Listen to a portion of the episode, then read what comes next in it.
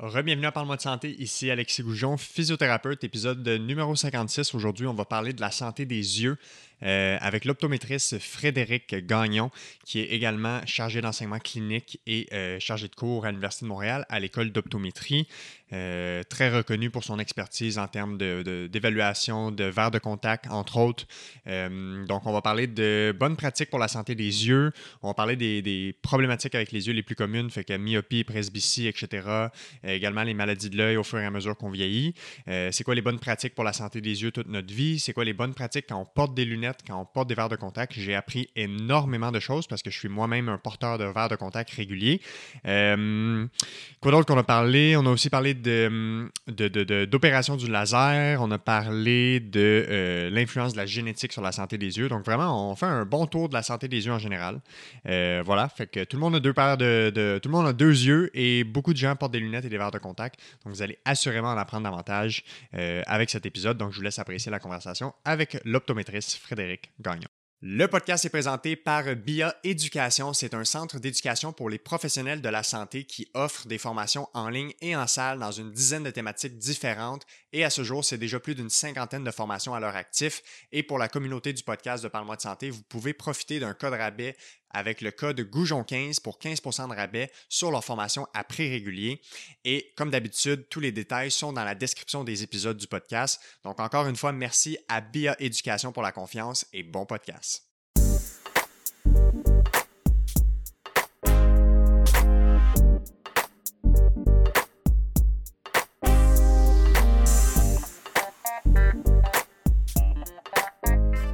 OK, on est parti. Frédéric Gagnon, bon matin, comment ça va? Bien, toi? Ça va super bien. Merci d'avoir accepté l'invitation. Tu es le premier optométriste que je reçois officiellement au podcast. C'est pas prévu que tu sois le dernier, mais on va plonger dans ton monde, euh, le monde des yeux, la santé des yeux.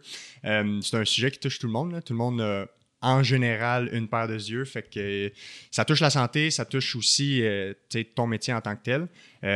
on va faire un tour d'horizon un peu aujourd'hui de, de c'est quoi les éléments clés en lien avec la santé des yeux, euh, parler de lunettes, de verres de contact, une expertise qui est vraiment intéressante dans le milieu.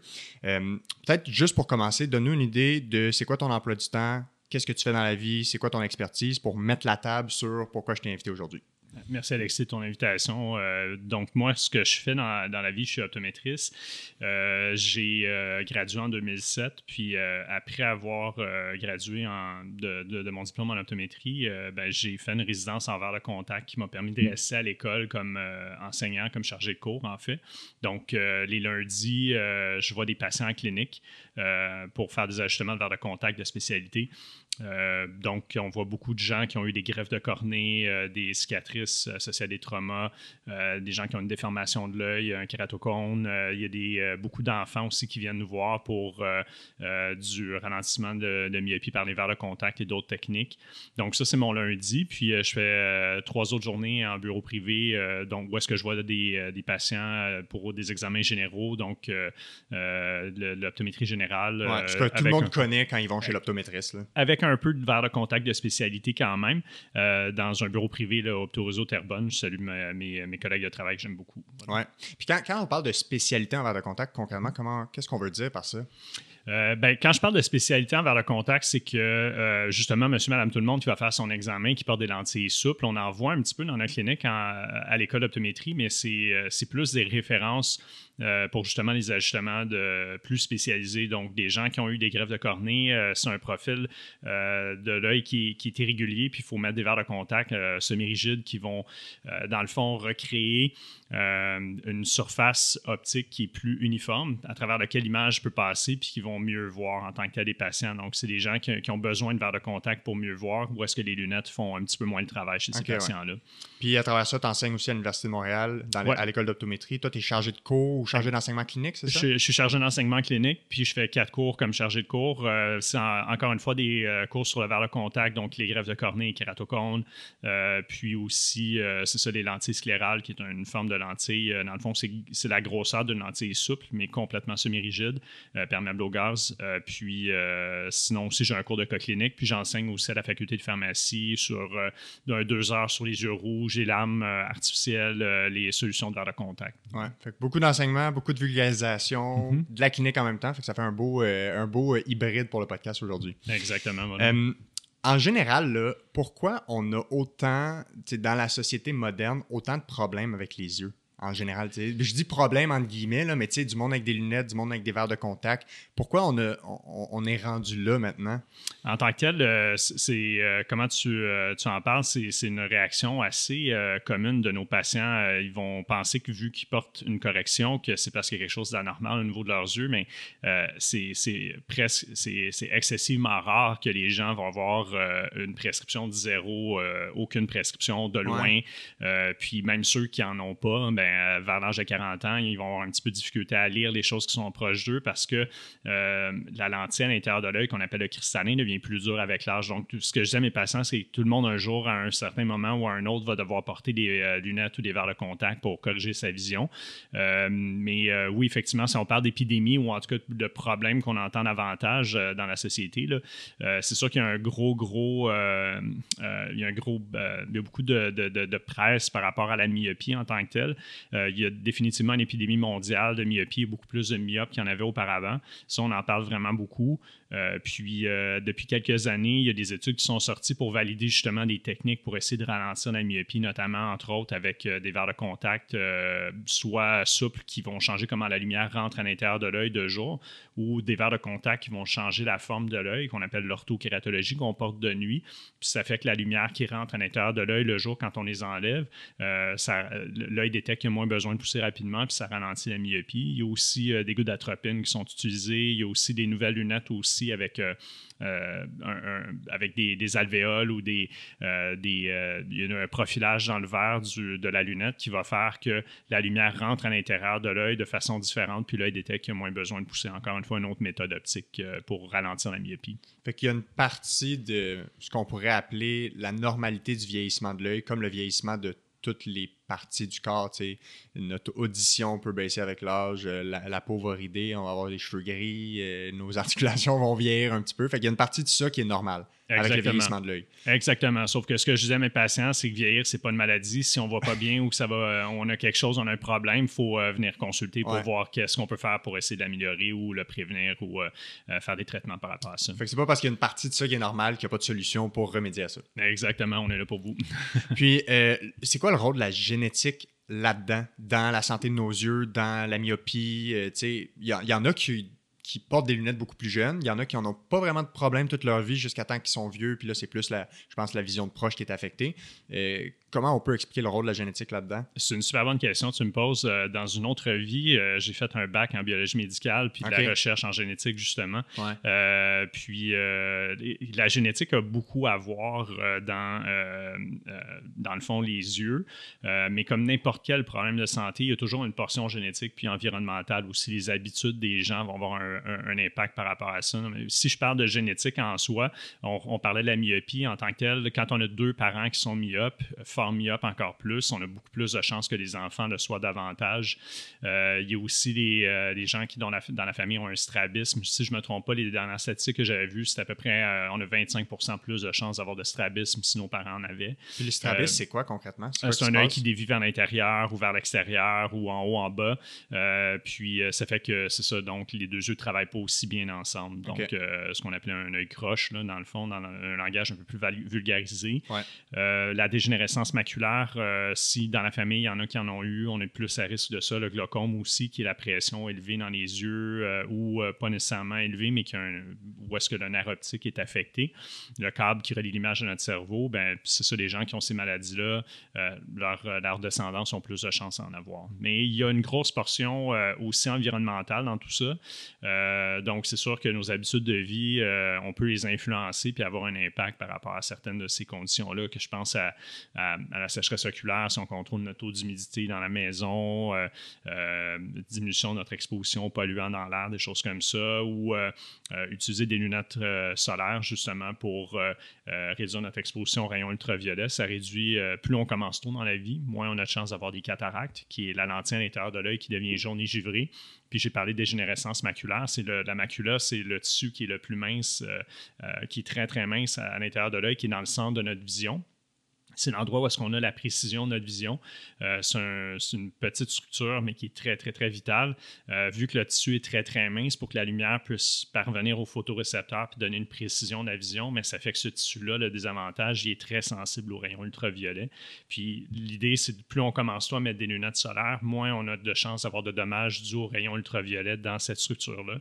Euh, puis parce que c'est irréversible après ça. il n'y a pas de ouais, c'est ça. Il y a une partie, il y a certaines pathologies de l'œil qui sont irréversibles, puis qu'on juste, on peut essayer de freiner, ou ralentir, là, Exactement. mais qu'on peut pas régler. Donc, la dégénérescence maculaire, quand il y a des saignements, il va y avoir des injections qui vont être faites par un ophtalmologiste. Euh, mais sinon, euh, celle qu'on appelle sèche en tant que telle, où est-ce qu'il y a juste des dommages aux rayons ultraviolets puis des, des drusons qui se créent, ben ça, c'est seulement des vitamines qui peuvent les ralentir, mais on ne peut pas revenir en arrière en tant que tel. Même chose pour le glaucome. Le glaucome, c'est le câble qui relie l'image au cerveau, dans le fond, euh, qui, qui, qui, vient s'effriter, dans le fond, mais les fibres de, ce câble-là qui, qui, meurent, on ne peut pas les régénérer. C'est un tissu. Le, le, nerf optique, c'est le seul, un des seul endroit dans le corps humain où est-ce qu'on est capable d'avoir une prolongation du cerveau. Euh, puis euh, tout ce qui est neurones, euh, les, les, tous les, câblages des fils qui permettent de, dans le fond, ramener les influx nerveux à notre cerveau, incluant les images de, la vision.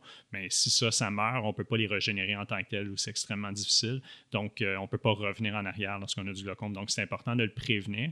Puis, une des préventions, c'est de faire un examen de la vue à, chaque deux ans pour la majorité de la population, aux années pour les enfants vu qu'ils grandissent rapidement, puis les personnes âgées qui sont plus à risque d'avoir des, des, problèmes de santé des yeux, ben on, fait ça une fois par année. Puis euh, l'optométriste est là, dans le fond, comme un peu le, généraliste de l'œil pour euh, faire de la prévention, puis euh, traiter et ou référer à un ophtalmologiste s'il y a une chirurgie ou quelque chose qui permettrait à ces patients-là de les aider. Puis, tu sais, concrètement, si on parle plus en détail de myopie, je pense que c'est mm-hmm. peut-être la chose qui, que les gens connaissent le plus ou la chose la plus fréquente, j'imagine. moi, je porte des lunettes depuis que je suis en deuxième, troisième année du primaire. Fait que ça, c'est quoi? C'est autour de 8-9 ans. Y a-t-il un âge à laquelle on devrait amener nos enfants? à partir de quel âge on devrait amener nos enfants chez l'optométriste puis commencer à avoir un suivi régulier?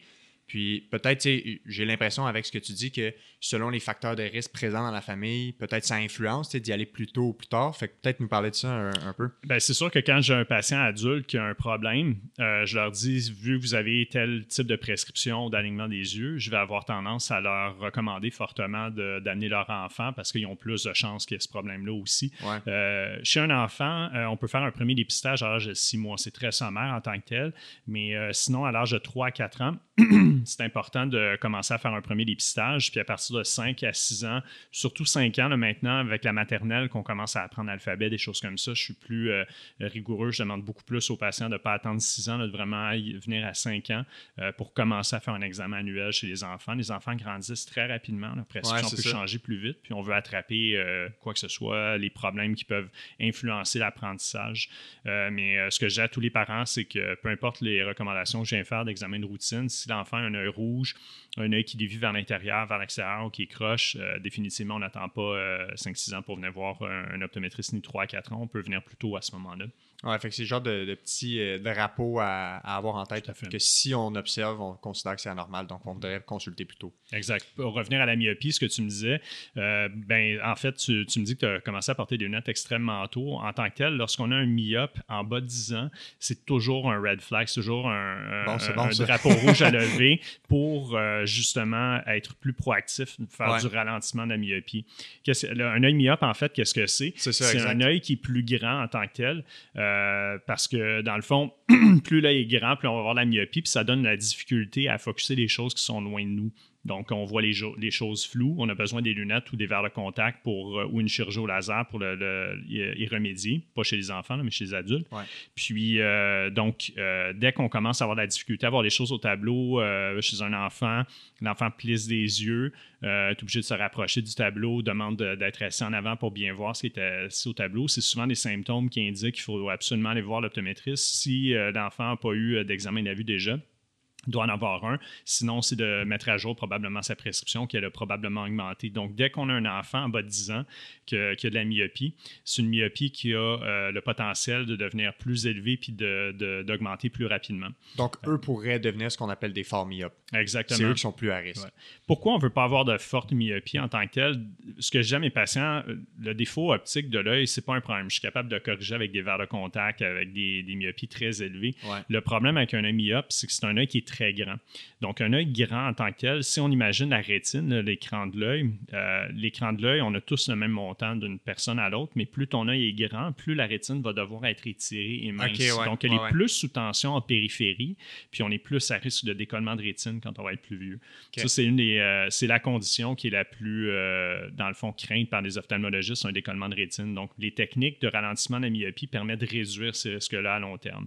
Donc, dès qu'on a un femme myope ou un, enfant très jeune qui commence à avoir de la myopie, on va être très proactif pour justement utiliser les méthodes optiques pour les ralentir, que ce soit les lunettes anti-myopie, euh, des verres de contact de jour multifocaux ou sinon euh, les verres de nuit, l'orthokératologie dont j'ai parlé tantôt. Puis sinon, il y a aussi les gouttes d'atropine diluées qui peuvent être utilisées aussi. Puis ça, c'est-tu récent, ces technologies-là?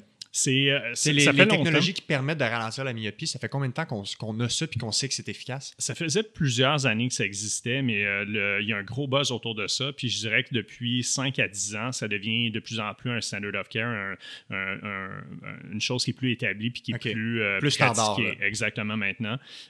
donc, on fait beaucoup de recherches à l'école d'optométrie, entre autres, pour ça. Mes collègues là, donc, sont, sont des leaders mondiaux par rapport à ça. Ah ouais, donc, hein? je suis vraiment exposé à ça. On voit beaucoup, beaucoup de patients à l'école d'optométrie euh, à cause de ça. Il y a des recherches cliniques même qui se font euh, sur certains verres de contact là-bas. Puis euh, les autres pathologies aussi auxquelles un œil myope est exposé ou est-ce que les risques sont augmentés, euh, ben, plus de chances d'avoir de cataracte puis de glaucome aussi, qui est ce que j'expliquais tantôt, le, câble qui relie l'image au cerveau, dont les, les, fibres s'effritent. Donc, euh, c'est des, des, pathologies qu'on essaie de. Si on est capable de diminuer le risque de, de ces pathologies-là plus tôt dans la vie, mais on le fait pour la santé des yeux des patients plus tard. Puis c'est quoi qui fait en sorte que avec ces technologies-là pour ralentir la myopie, c'est quoi qui fait en sorte que ça fonctionne? Puis de ce que j'en comprends, vu qu'il y a différentes options, est-ce que ça agit sur différents mécanismes pour ralentir la myopie ou comment ça fonctionne? Pour ce qui est de la tropine, c'est encore un peu difficile à comprendre exactement. On ne sait pas si c'est une question de diamètre de la pupille qui a un effet optique au niveau euh, de l'œil. On ne sait pas si c'est un effet sur l'accommodation, le système de focus de l'œil. On ne sait pas s'il y a un effet pharmacologique carrément sur certains récepteurs au niveau des yeux. C'est encore, il y a beaucoup d'études par rapport à ça. il essaie de le comprendre encore. Ouais. Pour les, euh, les gouttes d'atropine, ça fait super longtemps que ça existe, une version diluée d'un médicament qui était utilisé dans le passé. Maintenant, pour ce qui est des méthodes optiques, c'est qu'on croit que la façon dont la lumière rentre à l'intérieur de l'œil, elle est déviée, puis euh, l'œil détecte qu'il a moins besoin de pousser rapidement. Euh, les études qui, qui, ont cours présentement, entre autres, avec mes collègues à l'école d'optométrie à l'Université de Montréal, ben, on pense beaucoup qu'il y a un effet sur la choroïde. donc, la choroïde, c'est le, tissu, dans le fond, nourricier avec les vaisseaux sanguins qui va nourrir, dans le fond, la rétine, l'écran de l'œil. Euh, puis, euh, c'est ça, on pense que c'est à travers un mécanisme, à travers ça, qu'on, aurait que l'œil détecterait qu'il y a moins besoin de pousser. Donc, les méthodes optiques changent comment la lumière rentre à l'intérieur de l'œil. C'est comme ça que je l'explique à mes patients. Puis, l'œil détecte qu'il y a moins besoin de pousser. Quand tu parles de pousser, c'est-tu grossir? Euh, parce qu'on... grandir, exactement. ça, parce que la myopie, c'est que l'œil est trop gros. grand. donc, donc, on parle de longueur axiale, la longueur de l'œil. C'est en fait quand de plus en plus dans les bureaux d'optométrie qui font du contrôle de la myopie ou du ralentissement de la myopie, on a des biomètres biomètre, c'est un instrument pour mesurer la longueur de l'œil. Euh, puis on a des courbes de croissance. Souvent, les gens, quand ils, euh, quand ils vont voir euh, le pédiatre avec leur jeune enfant, ils vont se faire dire mon enfant dans tel percentile à cause du poids, de la, grandeur. Ben, c'est exactement la même chose au niveau de l'œil. On a des courbes selon l'âge, selon le sexe. On est capable de déterminer votre enfant à telle longueur d'œil, puis il y a tant de risques d'avoir une forte myopie. puis s'il est à risque, mais ben, à ce moment-là, on va être plus interventionniste, on va être plus être proactif, puis on va essayer de le ralentir en tant que tel. Donc, euh, c'est vraiment comme ça que j'explique à mes patients. C'est comme une courbe de croissance chez le pédiatre. Donc, euh, c'est l'idée, c'est de, de, un œil qui est plus grand, qui donc qui est plus sous tension, puis plus euh, les tissus de l'œil sont plus sous tension, plus ça risque d'avoir des pathologies au niveau des yeux. Fait quand on parle de grand, on parle de longueur comme à l'horizontale. Ben, en fait, c'est si, on imagine dans le fond la lumière qui rentre à l'intérieur de l'œil, le parcours qui doit, qui doit faire jusqu'au fond de l'œil pour être projeté. Mais c'est tout ce parcours-là du, du début de l'œil jusqu'à l'écran de l'œil, dans le fond, qu'on appelle la longueur axiale. Donc, euh, il devient comme un ballon de football, finalement. Le ballon de football, ça, c'est l'astigmatisme. On c'est qu'on a une différente courbure dans différents méridiens, mais euh, c'est ça, dans le fond, on peut avoir un. si on imagine l'œil comme une sphère sphérique, dans le fond, puis peut être plus, on peut avoir une sphère qui est plus grande comme plus, plus, plus petite. Les plus petits yeux, c'est de l'hypermétropie qui vont avoir comme défaut optique. Puis les yeux qui ont un œil qui est plus grand, ça va être ceux qui vont être plus affectés par la myopie. Donc, voilà, qui ont la difficulté à voir les choses de loin. Puis, à quel point c'est efficace pour ralentir la myopie? Est-ce qu'on a une idée de, de, de je sais pas si c'est de pourcentage de réduction? Est-ce qu'on a un nombre de traitements qu'il faut faire un nombre de personnes à traiter pour avoir un bon résultat en, myopie, ce qu'ils appellent souvent dans les études le number needed to treat. Est-ce qu'on a une idée de à quel point c'est efficace? Combien de personnes on est capable de ralentir la myopie? Qu'est-ce que tu veux dire par number needed to treat? Est-ce que tu ben parles de, du, pour avoir des études cliniques significatives? Euh, qu'est-ce que tu veux mettons, dire? Mettons, euh, c'est quoi la grandeur des effets qu'on peut avoir à réduire la myopie? Fait que, par exemple, si on a 100 enfants chez qui on veut réduire la myopie, on fait un traitement pour 100, il y en a environ combien que vraiment on a un effet sur le long terme qu'on a bien réduit la myopie? Je vais répondre à ta question de façon différente ça revient à ça en tant que tel, mais euh, les études cliniques par rapport aux différentes méthodes de ralentissement de la myopie, euh, chez les verres de contact souple multifocaux, on a du 30 à 50% de ralentissement de la myopie. Euh, ceux de, nuit, l'orthokératologie, c'est 50% ou plus si on va faire une version un peu plus personnalisée sur mesure pour les patients. L'atropine, ça varie vraiment selon le dosage, mais bref, ça, c'est des études cliniques. puis les verres ophtalmiques, ça fait près autour de 30 à 50% selon les études. Euh, pour avoir des études plus à long terme, il y en a beaucoup qui euh, se font présentement. Maintenant, euh, tu parlais de génétique tantôt.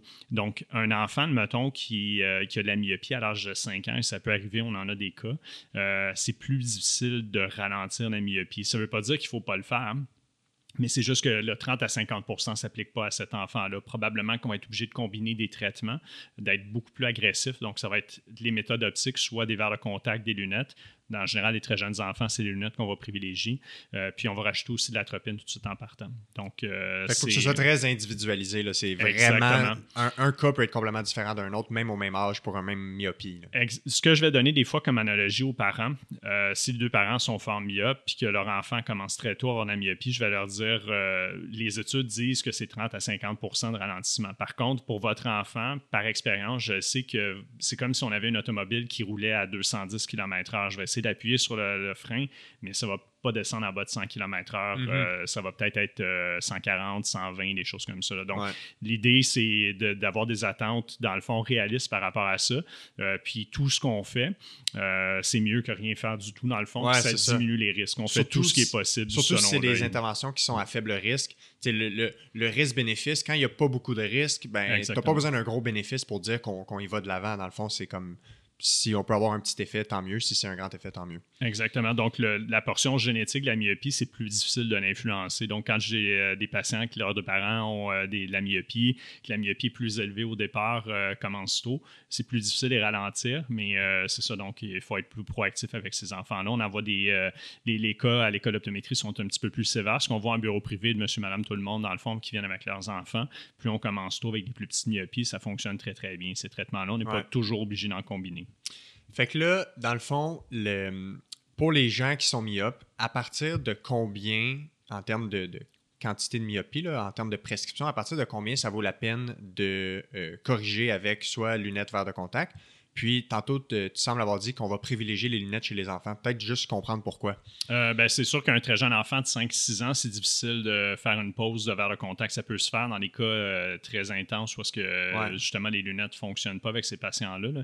Mais, euh, OK, plus pour la faisabilité de la chose. Exactement, tout à fait. puis, mais on peut commencer chez les enfants très, très jeunes à faire des verres de contact. Les études montrent qu'il n'y a pas de risque plus élevé chez les enfants de porter des verres de contact qu'avec les adultes. C'est plus la période de 18 à 25 ans où est-ce qu'on voit une augmentation des infections puis des choses comme ça. Puis c'est pas tant les verres de contact le problème, c'est plus la période de notre vie où est-ce qu'on prend des risques, on n'écoute pas les recommandations de On dort avec on nos verres de contact 3-4 jours. on les nettoie pas comme il faut, on les change pas au moment que l'optométriste l'a recommandé. Donc, euh, c'est ça qui augmente les risques. Mais euh, pour revenir... Euh, ouais, fait qu'à quel moment, combien on commence à ben, corriger? donc, une, une myopie, la corriger parce que ça nuit à la vision en tant que telle. Dès qu'on a à peu près moins 0,50, Mhm. euh, je connais, j'ai pas beaucoup de patients qui vont se priver de leur correction, qui disent ah, je suis capable de toffer ça. Ouais. Euh, de- des patients symptomatiques à moins 0,25, on va commencer à le corriger maintenant. Quand est-ce qu'on va commencer à faire un, traitement de myopie?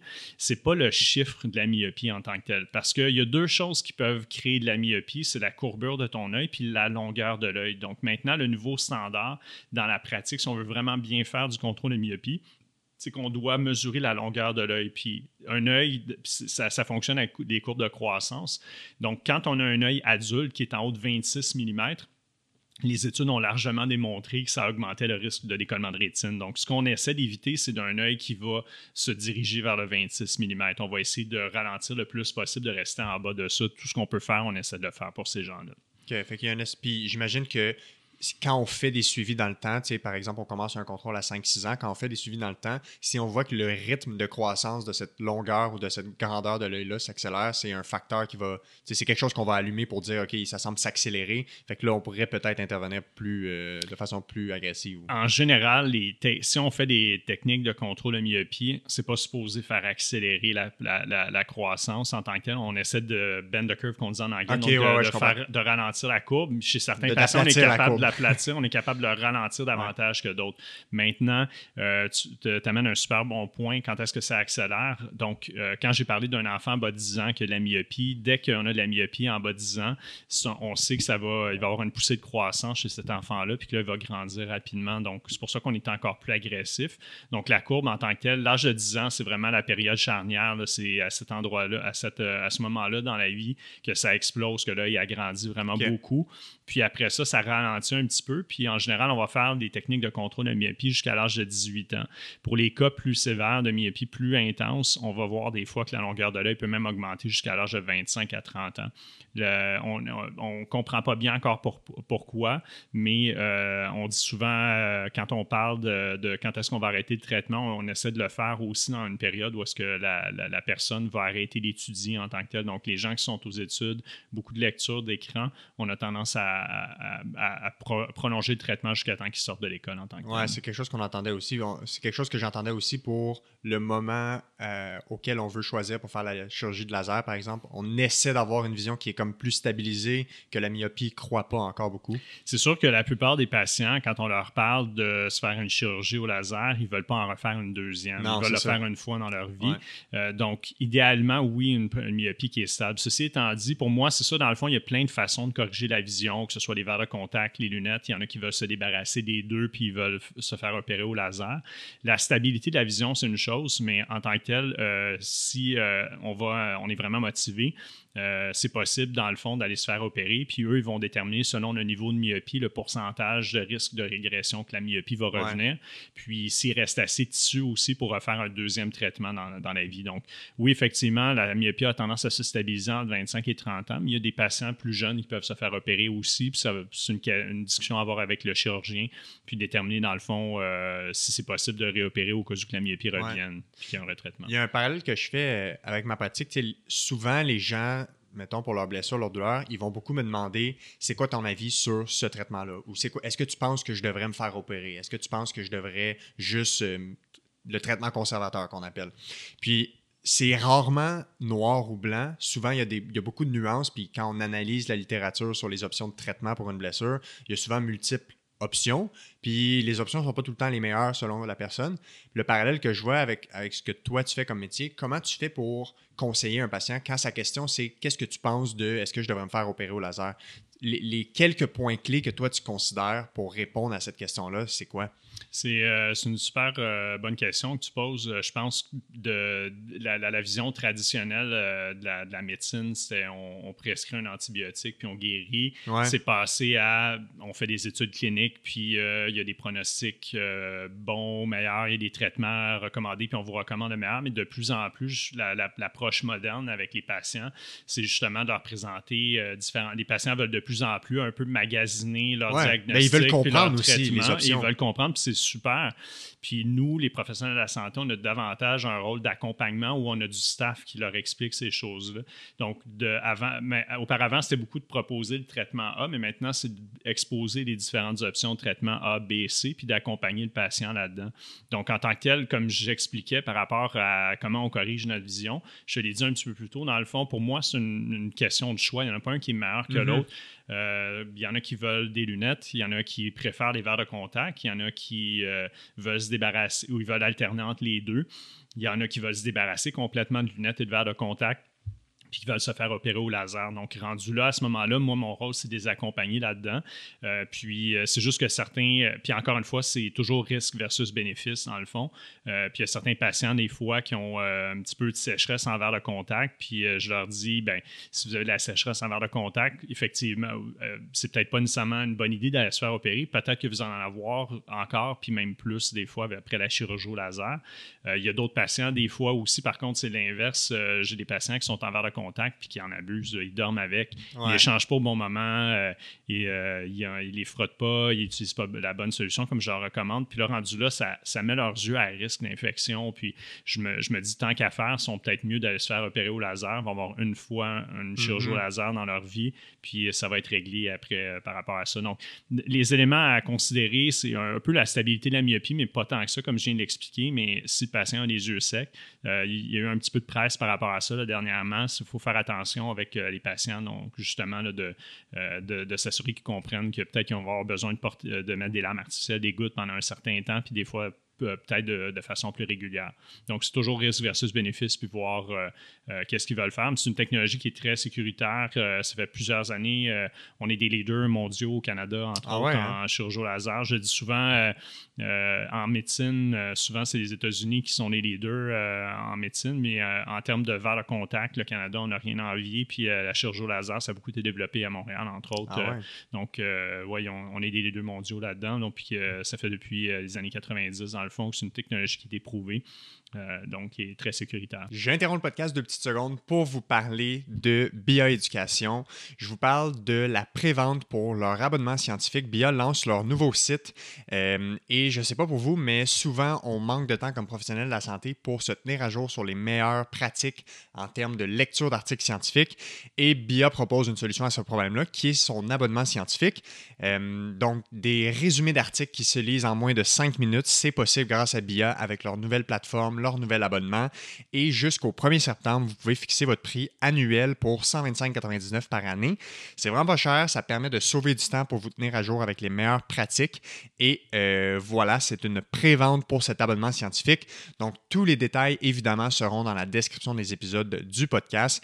Et euh, comme d'habitude, si vous voulez profiter de code rabais pour vos autres formations en ligne avec Bioéducation, c'est possible avec le code Goujon15 pour 15% de rabais sur leur formation en ligne à prix régulier. Ouais. Quand je regarde comme ma pratique, elle a évolué dans ma façon d'aborder les choix de traitement avec mes patients. tu sais, ça fait 5 ans que je suis physio, fait que j'ai pas encore 15-20 ans. Euh, mais déjà, je peux voir que les deux, trois premières années, j'étais beaucoup dans je sais ce que tu dois avoir et voici ce que tu devrais faire. Puis je m'acharnais beaucoup à, à faire adhérer à ce plan de match-là versus, puis tu sais, avec le temps, on, gagne en expérience, on se forme mieux, on comprend, tu sais. En tout cas, en physio, quand tu gradues, tu es très dans le physique, dans la pathologie, puis plus tu évolues, après ça, tu t'améliores à être capable de comprendre l'être humain puis les facteurs autres qui peuvent intervenir. Puis je vois que tu es d'accord avec, c'est probablement, il y a un parallèle avec ton métier. Mais euh, c'est ça, puis avec le temps, ben, je comprends mieux que les gens ont des attentes, des besoins, puis ils ont des contextes puis des contraintes qui font que c'est pas toujours possible de d'intégrer le plan de match parfait. Fait que c'est plus de voir, ben, voici les options. C'est peut-être pas le meilleur plan de match pour toi, mais si c'est le seul plan de match que tu es capable d'appliquer, ben c'est quand même là où on va avoir le plus de gains. Fait que toi, est-ce que avec l'évolution, tu sais, ça fait beaucoup plus d'années que tu pratiques, est-ce qu'il y a eu un genre d'évolution dans ta façon d'intervenir avec les patients aussi? Ah, définitivement, ouais, ben, c'est d'actualité. C'est une époque aussi avec euh, tout ce qui est les médias sociaux, l'Internet, les informations qui circulent là. Euh, les patients sont beaucoup plus éduqués. Euh, même, on parle beaucoup justement des gens qui vont aller sur Internet pour s'autodiagnostiquer, mais je, je dois l'avouer, mes patients sont mieux informés sur leurs yeux yeux. Qu'avant. euh, Ils comprennent plus de l'importance, choses. Puis l'importance de venir nous voir, pas juste pour vérifier si on a besoin d'une lunette, mais leur santé des yeux.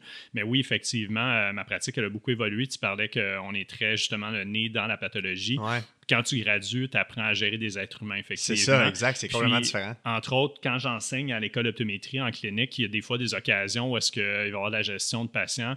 Euh, Je vais dire des fois à l'étudiant, peut-être que tu vas rien apprendre au niveau optométrique, scientifique, mais tu vas apprendre à comment gérer une situation, conflit, des choses comme ça. Puis j'essaie beaucoup, beaucoup de donner des trucs de communication, puis de, de- de- d'expliquer comme le côté justement plus communication, puis de, véhiculer le message, puis euh, comment aborder certaines, euh, certains traitements ou options. Euh, en contrôle de myopie, justement, c'est, il y a certains patients qui, qui sont inquiets de dormir avec des verres de contact, d'autres pas. Il y en a qui, euh, justement, comprennent pas nécessairement que ça peut avoir des risques, justement, de, de, de faire, euh, de dormir avec le verre de contact ou de traiter les myopies plus élevées. Puis c'est, une- toute une question d'essayer de, de communiquer puis discuter avec les patients. Euh, mais euh, c'est ça, je vais toujours, je vais citer mon, mon, mon professeur Nangis Michaud que je salue, là, mais le directeur, l'ancien directeur de l'école d'autométrie, mais qui est professeur justement en, en- en verre de contact. Mais quand il nous enseignait, il disait quand on présente des options à un patient, il faut présenter l'option A, B, C. Notre travail, c'est de dire la, la meilleure option, c'est laquelle, mais d'accompagner le patient dans, Dans son celle choix. Qu'il va choisir. Puis j'aime mieux qu'il fasse euh, quelque chose euh, de façon supervisée avec moi. Euh, puis, si ça ne fonctionne pas, qu'on puisse changer ensemble plutôt qu'il à le faire sur le coin de la table avec quelqu'un d'autre ou avec Docteur Internet. Puis, Ouais, de toute façon, ce que j'explique beaucoup à mes étudiants quand j'enseigne, c'est même si ce n'est pas le meilleur traitement qui a été choisi euh, ou les, euh, ce que vous avez recommandé n'a pas été accepté par votre patient, mais en tant que tel, on a semé la graine, puis plus tard, euh, des fois, le patient, après quelques années, quelques mois, il va se résoudre, à, il, va, il va en venir à, à- à accepter, dans le fond, l'option qu'on a, qu'on a proposée chez ces patients. Ouais. Mais ça, c'est un autre élément. On est très. Souvent, on est pressé à ce que le changement se fasse, puis on est pressé à ce que la bonne intervention soit faite. Hmm. Mais tu sais, le, le parallèle que je fais tout le temps avec les gens en blessure, en douleur, ta carotte, là, tu peux pas tirer. mais T'as bien beau tirer dessus, elle va pas pousser plus vite. Fait que des fois, il y, y a des gens qui ont besoin de plus de temps, ils ont besoin de macérer l'information, de réfléchir, puis d'être capable de prendre une décision sur le long. Tout à fait. Puis même, euh, c'est ça, le, le traitement aussi que vous, vous faites, c'est sur longue haleine. là. Je- Ouais, moi, je, je suis un coureur, puis euh, c'est ça, ça m'est arrivé, je me suis blessé. Puis peut- on peut même avoir des douleurs chroniques. Puis Mhm. euh, je me rends compte, euh, avec la patience, avec le temps, ça peut prendre six mois, un an avant qu'on Ouais. commence à, à- à- à- On se dit, ah, la, la douleur est partie, ou que là, je commence à, avoir vraiment un bénéfice. Mais il y a beaucoup de parallèles entre votre travail puis le nôtre aussi. Je pense qu'une des choses qui ressemble le plus à, à la physiothérapie puis au traitement que vous faites à long terme, dans le fond, de rééducation, euh, ben oui, il y a l'alignement des yeux, qu'on peut faire la rééducation au niveau des yeux, mais la sécheresse oculaire, c'est un c'est comme le glaucome du, de l'optométrie que j'appelle souvent. un- on ne guérit pas de ça, ça fait juste empirer avec le temps. Euh, puis euh, c'est prouvé dans les études que même quand on fait des traitements vraiment très exhaustifs avec des immunomodulateurs, des, des molécules pharmacologiques, on a trouvé une recette pour le patient.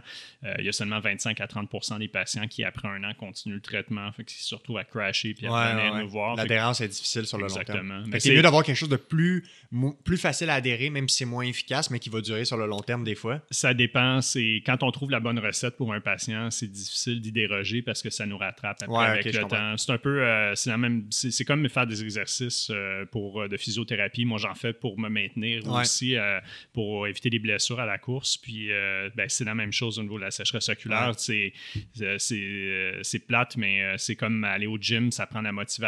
Puis des fois, on se demande pourquoi on le fait, mais il faut avoir un peu une foi à Mhm. l'intérieur de ça, puis euh, Ouais. une motivation. Mais c'est Il y a une partie d'investissement dans les habitudes de vie. Exactement. Ouais, exact. Euh, euh, ça m'a fait penser, il y a un point là, que, que j'avais en tête dans la pratique privée. Tu sais, l'optométrie, on a accès à un optométriste, c'est en bureau privé. La physiothérapie, c'est en bureau privé. Euh, tu sais, même chose en psychologie, etc.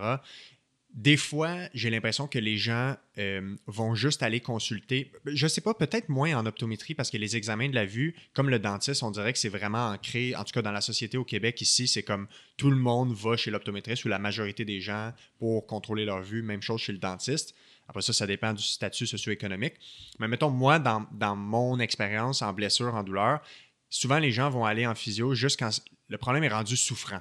Tu sais, c'est plus juste les gens ont mal, les gens ils souffrent. Puis des fois, ça peut être difficile de voir la valeur d'y aller plus tôt en prévention.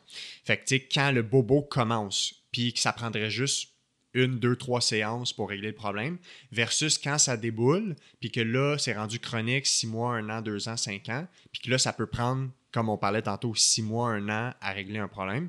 Est-ce qu'il y a un parallèle à faire? Tu sais, je pense aux parents, peut-être qu'ils pourraient avoir moins de moyens ou qui sont moins euh, conscients de l'importance de faire un suivi de la vue chez leur enfant.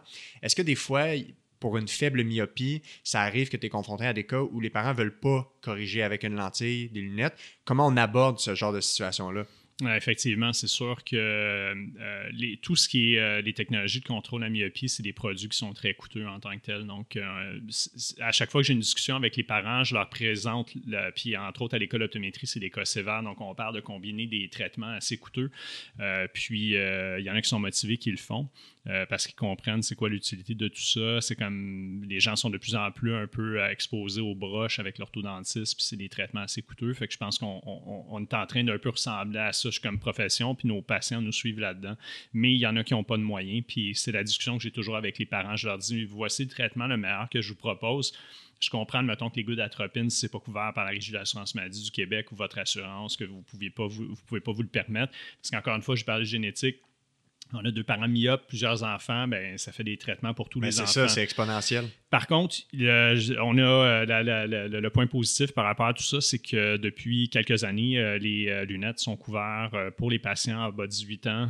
c'est 250 aux deux ans. Là, maintenant, ça a été bonifié à 300 C'est tout récent, si je ne me trompe pas. donc, au moins pour que l'enfant soit capable de voir puis de lire au tableau, puis qu'il n'y ait pas de problème d'apprentissage, qu'il n'y ait pas de délai par rapport à ses collègues dans sa classe, au moins, on a ça dans le fond qui est, qui, est comme un filet dans le fond pour s'assurer de bien corriger la myopie des enfants. Ça, c'est super bénéfique. C'est super important d'avoir cette, euh, règle-là ou cette couverture-là. Puis tu parlais de prévention par rapport à qu'est-ce qu'on peut faire venir plus tôt que plus tard. c'est, le moment où est-ce que je veux vraiment éduquer mes patients par rapport à l'importance de faire un examen de la vue. Donc, quand les, euh, euh, les, gens vont chez l'optométriste, ils n'aiment pas ça, se faire donner un petit jadar dans l'œil ou mesurer la pression avec des gouttes, puis on va toucher l'œil. On a une nouvelle technique, l'eye care, qui fonctionne super bien, qui est une petite sonde, que ça, ça, va encore mieux. Mais les gens, souvent, quand ils vont chez l'optométriste, ils retiennent les gouttes, puis mesurer la pression, ils n'aiment pas ça. Mais la pression dans les yeux, quand ça monte, on n'a pas la vision floue, on a pas mal. Donc, c'est impossible de savoir que notre pression dans les yeux, elle est élevée. Ah ouais, hein? Le problème avec ça, c'est que euh, c'est silencieux dans le fond. Puis si on passe plusieurs années sans consulter un optométriste, euh, ben, on peut avoir un glaucome extrêmement avancé qui aurait pu être prévenu par des gouttes, par des chirurgies. Euh, puis c'est extrêmement triste parce qu'on ne peut plus revenir en arrière. Puis c'est une des causes de cécité qu'on peut prévenir dans, dans, un, dans, un, système de santé nord-américain, occidental, où est-ce qu'on a accès aux services. C'est inacceptable de nos jours. Ça peut mener les gens à devenir aveugles. Oui, tout à fait. On, on a des patients des fois qui viennent. J'ai déjà vu des patients qui vont euh, à une clinique de chirurgie au laser, puis ils disent Je vois pas bien, je vais me faire opérer au laser, mais c'est pas parce qu'ils voient pas bien, parce qu'ils ont besoin de lunettes, c'est parce que carrément leur œil est rendu complètement glaucomateux, le nerf optique est presque cop-out, ah, euh, le, câble qui relie l'image au cerveau, il est presque disparu au complet. Euh, des gens qui ont, qui ont pas, dans le fond, qui sont pas allés chez l'optométriste de façon régulière. juste hier, j'avais un patient, il dit Je vois plus bien le nom des rues, la télé, je vois plus bien, je vois des halos autour des lumières, puis euh, visiblement, ce patient-là, ça faisait des années qu'il n'avait pas euh, consulté. Puis, euh, il y a des cataractes dans ses yeux. De faire un examen régulier aurait pu prévenir ça dans le fond, puis pas qu'il se rende à un moment où est-ce qu'il y a une perte de qualité de vie significative, on aurait pu l'attraper plus tôt. Parce que c'est quand même 6 à 12 mois pour se faire opérer, si c'est pas plus dans certains contextes, dans certaines régions. donc, de, venir voir l'optométriste plus rapidement, ça, permet de préserver une qualité de vie, dans le fond, associée à notre vision. Puis, quand on a besoin d'intervenir, justement, de référer plus rapidement pour éviter justement que ça. que ce patient-là, il, il est limite, dans le fond, pour la conduite automobile pour le moment, mais je ne sais pas si dans six mois, euh, il va en perdre encore plus, puis euh, il va être obligé d'abandonner son, volant pour un certain temps avant qu'il se fasse opérer. J'ai l'impression que souvent, quand on parle de prévention, puis de pouvoir faire des choses en amont avant que ça dégénère, des fois, j'ai juste l'impression que les gens n'ont pas l'information ou savent pas la valeur de cette prévention-là. Quand on parle d'habitude de vie, c'est comme des intérêts composés à la bourse. Là. Le temps, c'est ton meilleur ami. Plus tu commences tôt, puis plus ça fructifie. Mais que ce soit avoir un examen de la vue régulier pour s'assurer que quand il y a des corrections à faire, on les prenne tôt. C'est sûr, ça, au final, l'argument financier il, devient un argument positif parce qu'on sauve sur le long terme si on a moins besoin de corriger, si on a moins besoin de traitement de physiothérapie parce qu'on est moins blessé. Je, je leur dis aux gens, si vous venez me voir au début, ça, ça va être vite, là, vous allez vite aller mieux versus si vous attendez que ça prenne 3 ans, 5 ans, 10 ans. Des fois, ça peut aller vraiment loin. Fait que j'ai l'impression que l'argument financier est souvent quelque chose qui revient. J'ai pas les moyens pour, mais des fois, quand on arrive à leur amener euh, en lumière que au final, tu vas avoir besoin, tu vas, les moyens que ça va te coûter, c'est beaucoup plus élevé sur le long terme. L'aspect préventif peut être financier aussi. Je pense qu'il y a un retour vers la médecine préventive. C'est sûr que l'épidémie de COVID-19 a définitivement ramené ça sur la table, le vaccin, euh, puis la prévention des infections, tout ça. Mais je, pense que de plus en plus, euh, ben, avec les baby boomers, puis leur euh, budget qui est quand même assez élevé, les économies qu'ils ont fait, euh, plusieurs de ces personnes-là veulent justement se payer, euh, des, euh, veulent rester jeunes, veulent rester actifs, veulent faire attention à leur santé davantage. Je pense qu'il y a définitivement un intérêt, un, regain d'intérêt vers la prévention. Puis effectivement, il y a des gens qui comprennent davantage à long terme le, potentiel de ça. Ne serait-ce que justement des traitements de contrôle de myopie, tous les parents qui embarquent là-dedans avec leurs enfants. c'est, ben, oui, effectivement, ben, dans votre domaine, c'est probablement la même chose. S'il y a une blessure, un tendon qui est en train de déchirer, mais ben, il ne faut pas attendre qu'il pète au complet euh, c'est un peu la même chose dans le fond. Euh, puis euh, des, blessures musculaires, donc des, des cicatrisations qui se font au niveau des muscles. C'est la même chose au niveau des, yeux, les verres de contact. moi, je le vois en tant que tel dans mon expertise en verres de contact, si je peux parler de ça.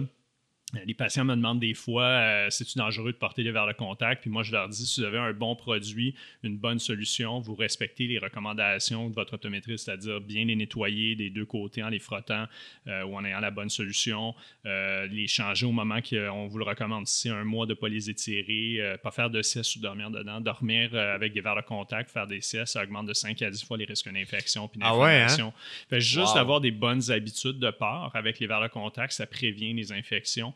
Puis moi, je le vois dans ma pratique. Systématiquement, à chaque fois que j'ai un patient qui vient avec un œil rouge qui porte des verres de contact, puis c'est associé à ces verres de contact, il y a toujours quelque chose qui a flanché dans les habitudes de part du patient. Puis je, je, prends une portion du blanc, puis les patients là-dedans en tant que tel. C'est beaucoup d'informations, toute la communication. Dans, on parlait tantôt d'apprendre à communiquer avec nos patients il y a des études de communication qui montrent que les patients retiennent à peu près 8 à 10% des mots qu'on dit. Euh, quand tu penses à comment euh, mettre un verre de contact, comment l'enlever, comment le nettoyer, quand elle se changer, c'est plein, plein, plein, plein d'informations. C'est pour ça, entre autres, qu'il y a des choses qui s'oublient chez le patient c'est pour ça qu'il y a un examen à chaque année pour un porteur de valeur de contact qui est important. Pas tant pour moi voir dans l'œil du patient le verre, mais surtout pour renforcer les habitudes de port qui vont leur permettre d'éviter mhm. d'avoir des infections. Mais euh, si j'ai un message envoyé, c'est ça au patient, c'est euh, des fois les, gens pensent que c'est une gamique pour qu'on vende des verres de contact davantage aux patients ou euh, ah, le docteur il, il, se fâche ou il, est pas fin, il me dit de, de nettoyer mes verres de contact, il me chicane, mais en tant que tel, à chaque fois que j'ai un œil rouge, il y a quelque chose dans les habitudes de peur qui est, associé euh, justement au problème que ces patients-là ont. Donc, moi, la, première étape, à chaque fois qu'il y a un traitement à faire avec un patient qui a un œil rouge avec un verre de contact, c'est toujours de renouveler les, euh, les consignes de, repartir à neuf puis renouveler les conseils de, les consignes de base ou réajuster les patients ou changer les produits pour euh, ce, qui est, ce, qui, ce, qui est, mieux pour la santé des yeux du patient. Ouais. Ben, tu vois, tu, viens de faire un bon bout de chemin là-dessus, mais c'est là où je voulais t'amener les bonnes pratiques, grosso modo. souvent, les porteurs de verre de contact, ils ont aussi une paire de lunettes en même temps. Euh, c'est au, cas où, au cas où il y a une infection, c'est toujours important d'avoir un backup. donc, euh, j'assume que toi, tu as une myopie quand même assez élevée parce que tu as euh, commencé tôt à porter des lunettes. Mais admettons que tu perds, tu as une infection puis que tu peux pas porter tes verres de contact. Non, je suis pas fonctionnel. Si ta, myopie, si ta myopie est élevée, on n'a pas nécessairement les verres en stock pour te couper une lunette dans, dans, notre bureau. ça, c'est si un laboratoire dans le bureau est-ce que tu vas consulter. Fait que des fois, ça peut prendre 48 heures avant que les verres arrivent. Ça peut prendre une à deux semaines si c'est un produit spécialisé. Donc, euh, c'est important d'avoir une note backup, même si la prescription n'est pas tout à fait à jour, pour être capable de se débrouiller au cas où il y a une infection dans les yeux. Ouais. Fait quelqu'un comme moi, qui est probablement euh, un cas très typique, quelqu'un qui porte des verres de contact le jour, le soir porte des lunettes, euh, des fois les fins de semaine porte des lunettes, des fois des journées de congé porte les lunettes. C'est quoi les meilleures pratiques? Bon, là, pour les verres de contact, de ce que je comprends, assurément respecter l'échéance du verre de contact. Fait que si c'est des jours, ben on le porte au jour, des mensuels, au, au mois, on les jette tu as parlé des solutions. Il y a comme deux grands types de solutions. De ce que je comprends, tu as la solution euh, classique, on dirait c'est juste de l'eau, puis tu pas besoin, il n'y a, pas de, a pas de réaction chimique. Puis tu as l'autre, euh, l'autre solution qui est du, du, peroxyde ou quelque chose comme ça. C'est plutôt de l'inverse en tant que tel. Le, sel qu'on n'a pas besoin de frotter, c'est celle au peroxyde. J'appelle ça le lave-vaisselle des verres de contact. C'est du peroxyde qui est catalysé par un disque de platine qui devient de l'eau saline en tant que tel. Donc, il n'y a pas d'agent de conservation. C'est la meilleure solution sur le marché. C'est ça. Il y a beaucoup de guerres euh, marketing entre les différentes euh, marques de solutions. Il y en a qui disent un qui est meilleur à cause de tel, tel item, mais le seul consensus à peu près, c'est que c'est ça la meilleure solution sur le marché. Malheureusement, cette solution-là est en rupture ben, de stock ça, à cause des l'approvisionnement, je pense, des chaînes d'approvisionnement, je pense que c'est 10 de platine, si je ne me trompe pas. Parce que moi, je pense depuis le début de 2023, je n'ai pas réussi à en acheter. Exactement, ben voilà. Donc, euh, selon mes sources, euh, c'était supposé revenir au début de l'année, mais malheureusement, ce serait, ça serait plus au niveau de l'été que ça reviendrait euh, sur le marché, mais on me dit qu'il y aurait peut-être certaines grandes bannières qui ont commencé à être approvisionnées. Donc, euh, bonne chance si vous envoyez, sautez là-dessus. Les prix. Euh, toutes les autres solutions qui ne sont pas à base de peroxyde, ce sont toutes des solutions qu'on appelle tout en un, mais il faut frotter la lentille des deux côtés. Il faut imaginer la lentille comme une horloge, partir du centre de l'horloge, aller chercher chaque heure de l'horloge. Il faut faire la face avant et la face arrière, donc retourner le verre de contact puis aller frotter. Il n'y a personne qui fait ça. Exactement. Puis ça, a beaucoup précipité. Ça on parlait de changement dans, sa pratique. Euh, le, fait que la solution peroxyde ne soit plus disponible, je te dirais que la plupart de mes nouveaux ajustements, j'essaie de pousser mes patients vers les lentilles à usage unique ou jetables un jour parce que justement, euh, je trouve qu'au niveau confort, puis euh, l'utilisation de, solutions, vu qu'elle est plus difficile, j'aime mieux y aller avec des verres à usage unique. C'est plus coûteux pour certains patients, tout dépendant du nombre de jours qu'ils veulent les porter, mais c'est définitivement, on voit qu'il y a une réduction des risques d'infection, d'inflammation, de rougeur, d'inconfort euh, chez nos patients à l'antien usage unique. Donc, euh, sinon, c'est ça, on, a hâte que le Clear Care revienne. Oui, c'est ça. Fait, puis, de ce que je comprends de ce que tu viens de dire, Clear Care, marque maison, euh, toute la même chose. Si on parle de la solution peroxyde, le consensus, c'est que c'est supérieur à la formule tout en un. Puis là, après ça, telle marque plus qu'une autre, peut-être pas le, plus important. Donc, par rapport aux marques maison, c'est une super bonne question que tu poses. Euh, les marques maison, je suis contre parce que les patients sont confus puis ils ne savent pas qu'est-ce qu'ils mettent dans leurs yeux. Euh, par contre, l'exception à la règle, c'est les solutions en base de peroxyde. que ce soit la marque maison ou le Clear Care en tant que tel, qui est la marque d'origine. Euh, peu importe lequel, je suis content que vous avez ça dans vos... que, vous, que, vous, utilisez ça. Bien lire les instructions pour ne pas se brûler avec le peroxyde, bien important. Toutes les solutions ne sont pas équivalentes, ça le prouve. Par rapport aux solution tout en un. Euh, les marques maison, on a tendance à vouloir que nos patients tiennent loin de ça parce que c'est une entente que la compagnie, exemple, la personnelle, c'est la, la, la, marque maison de Jean Coutu, exemple. Euh, ou Life en tant que tel. Donc, c'est de Pharmaprix. C'est la, compagnie, dans le fond, euh, Pharmaprix ou Jean Coutu va faire un deal avec une euh, compagnie de solutions de de contact, puis ils vont dire nous, on veut que notre marque maison, ce soit votre solution, qu'est-ce que vous nous faites comme prix? Mais cette entente-là, elle n'est pas toujours constante dans le temps. Elle peut changer après six mois, après un an. Donc, le patient qui prenait la solution personnelle, six mois plus tard, c'est plus la même solution. OK. Puis le problème avec ça, c'est que quand vous venez faire un examen de la vue puis qu'on évalue vos verres de contact, on, s'assure que la solution que vous utilisez est compatible avec votre œil. Puis on s'est rendu compte avec le temps dans les dernières années, avec des rappels de solutions, c'est qu'il y a certaines combinaisons de verres de contact avec la solution qui n'est pas la bonne. Donc, ce n'est pas nécessairement le verre de contact ni la solution, mais le mariage entre les deux qui n'est pas bon. Euh, donc, euh, tout ça, ces paramètres-là sont évalués par votre optométriste ou la personne qui ajuste vos verres de contact. Donc, c'est n'est euh, pas tout ce qui est sur les tablettes qui est bon. C'est un peu la même chose, les, les sirops, les, les, larmes artificielles, tout ça. Quand on va dans la pharmacie, il y a plein de choses, puis on peut avoir l'impression que c'est des équivalents, mais non, c'est pas du tout le cas. OK. Fait que la, solution de la vaisselle, c'est la meilleure. Oui, exactement. C'est quoi qui fait que, en fait, c'est quoi qui arrive si on a une solution tout en un puis qu'on frotte pas avec la technique, comme tu as dit, euh, de l'horloge des deux côtés? C'est quoi qui se passe? Y a-tu des dépôts sur le verre de contact? Donc, en tant que tel, euh, lorsqu'on frotte pas sans verre de contact, c'est qu'on n'enlève pas dans nos larmes, c'est pas juste de, l'eau en tant que tel. Il y a des protéines, des lipides euh, qui créent des dépôts sur notre lentille. C'est la même chose pour quand on change pas notre verre de contact au moment où est-ce qu'on qui est recommandé. Donc, admettons qu'un verre de contact, euh, dans le fond, est porté à travers le mois, même si on le nettoie, ce n'est pas tous les dépôts qui sont enlevés. Euh, à la fin de la journée d'un verre de contact à usage unique, le verre de contact a des dépôts. On ne peut pas le réutiliser la journée euh, d'après parce que justement, ces dépôts-là bloquent les ports à travers lesquels l'oxygène passe. Puis, même si le verre de contact n'est pas porté, entre autres, exemple, un, verre mensuel, je vais donner un exemple qui doit être changé aux 30 jours, c'est pas pour 30 jours de part, c'est bon 30 jours une fois que c'est ouvert. C'est ça. Parce que dans l'étui, même si on ne le porte pas, c'est pas complètement stérile. Il y a ce qu'on appelle un biofilm, qui est un mix, dans le fond, de des dépôts de protéines puis de lipides de nos larmes, puis des bactéries, des virus qui sont présents. Les bactéries, les virus, ben, ils vont sécréter ce qu'on appelle un biofilm, qui est comme une enveloppe pour les protéger, puis qui vont être un peu une, nourriture pour chacun euh, l'un l'autre. Donc, même si on ne le porte pas, ce biofilm-là se crée, puis ça, c'est des dépôts qui bloquent les pores à travers lesquels l'oxygène passe. Puis que, ça bloque l'oxygénation de l'œil. Oui, puis à chaque fois que notre paupière cligne sur le verre de contact, ça vient, ça crée l'inflammation, puis ça vient l'irriter, puis on peut développer des bosses en dessous des paupières qu'on appelle des papilles, puis ça, ça crée la friction, ça, fait que le bord du verre de contact cogne dans le fond à chaque fois qu'on cligne, puis ça diminue le confort chez les patients.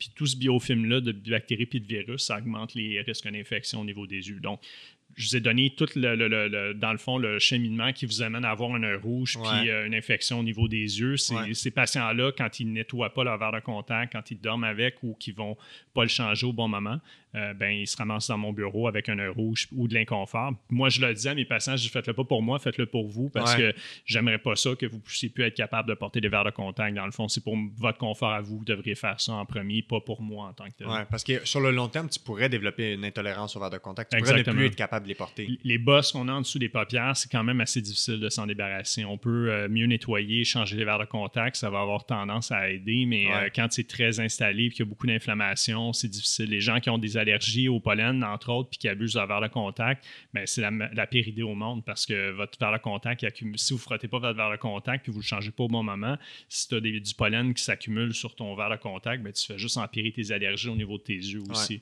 C'est pour ça, entre autres, euh, pourquoi il y a un très gros buzz autour des lentilles à usage unique. C'est vers là que l'industrie s'en va en tant que telle pour éviter les interactions avec la solution. Puis aussi parce qu'on on voit que les habitudes de part de, nos patients, ben, l'adhérence euh, euh, aux modalités de remplacement, comment on traite, euh, on, nettoie avec la solution, c'est très peu respecté chez nos patients. Puis, euh, ça semble évident, mais l'importance de se laver les mains avant de se mettre les verres de contact et de les enlever. Extrêmement important, des choses de base. Une autre information à retenir, des fois qui est oubliée, qu'on rappelle, bien assécher nos mains, euh, c'est super important. Ah ouais, hein, ouais, parce que l'eau du robinet, dans le fond, des mers, des rivières, dans, dans l'eau, il y a des parasites qui ne sont pas désinfectés par les systèmes d'entretien de solution. Puis ces parasites-là, quand ça infecte l'œil, on appelle ça la cantamide. Il n'y euh, a pas de médicament pour ça. On traite ça avec des détergents, puis ça finit presque toujours en greffe de cornée. C'est, donc, c'est une pathologie qui est très risquée au niveau des yeux. Donc, on ne recommande pas la baignade avec les verres de contact. À usage mm. unique, c'est toléré, mais ce n'est pas l'idéal. On recommande des goggles. Euh, mais sinon, il y a des goggles qui peuvent se faire avec euh, leur prescription dedans. Puis donc, bref, quand on se lave les mains, on s'assèche les mains complètement. L'autre raison aussi, c'est que l'eau, justement, dans le robinet, c'est pas la même concentration de sel euh, que ce qu'on a dans nos larmes. Donc, euh, en tant que tel, ça vient faire des, des, micros, ça fait gonfler un peu le verre de contact, puis ça fait des micro-fractures dans le verre de contact, ça le rend inconfortable. Donc, il ne faut pas l'exposer à l'eau. Euh, c'est mieux d'utiliser des lames artificielles ou des gouttes si on veut les insérer dans les yeux. On peut en mettre comme dans un bol puis le mettre dans nos yeux. OK. Eh ben, je pense à ça. Tu sais, je pense que je suis quand même une hygiène de verre de contact pas pire, mais avec ce que tu dis, c'est un miracle que j'ai jamais eu d'infection. en, regardant tes yeux, je me rends compte que tu as appris quelque chose aujourd'hui. Ouais, euh, mais sais, j'en savais déjà un peu avec ce que je t'avais déjà entendu discuter dans un autre podcast. Mais euh, non, c'est vraiment intéressant. Mais en fait, c'est on réalise pas quand, quand tu n'as pas l'information, tu peux pas le savoir. Tout à fait. Pour la réduction des méfaits, il faut avoir l'information pour être capable d'intervenir dessus. Tout à fait. c'est dur de faire ça aussi en une demi-heure d'examen. Ben oui, c'est clair, exact. Ouais. Ben, c'est la même chose. Quand mes patients ils viennent, je, je, serais capable de faire la liste de tout ce qui pourrait changer pour minimiser leur risque de blessure et de douleur. Mais c'est le pourcentage qu'ils vont faire. On va y aller avec ce qui est le plus important et qui va avoir le plus grand effet. Fait. Euh, fait que les siestes avec verre de contact, c'est non. On les enlève. On est mieux de les mettre dans son étui avec la solution puis les remettre après. Oui, effectivement. Euh, fait que la baignade, ça, c'est bon. Est-ce que c'est. Euh, y a-t-il un nombre d'heures dans une journée qu'on devrait essayer de ne pas dépasser pour le port de verre de contact? Ne serait-ce que peut-être, j'imagine, des fois, les gens ils vont dire passer tant d'heures, il y a un inconfort où ça devient plus collé, plus sec.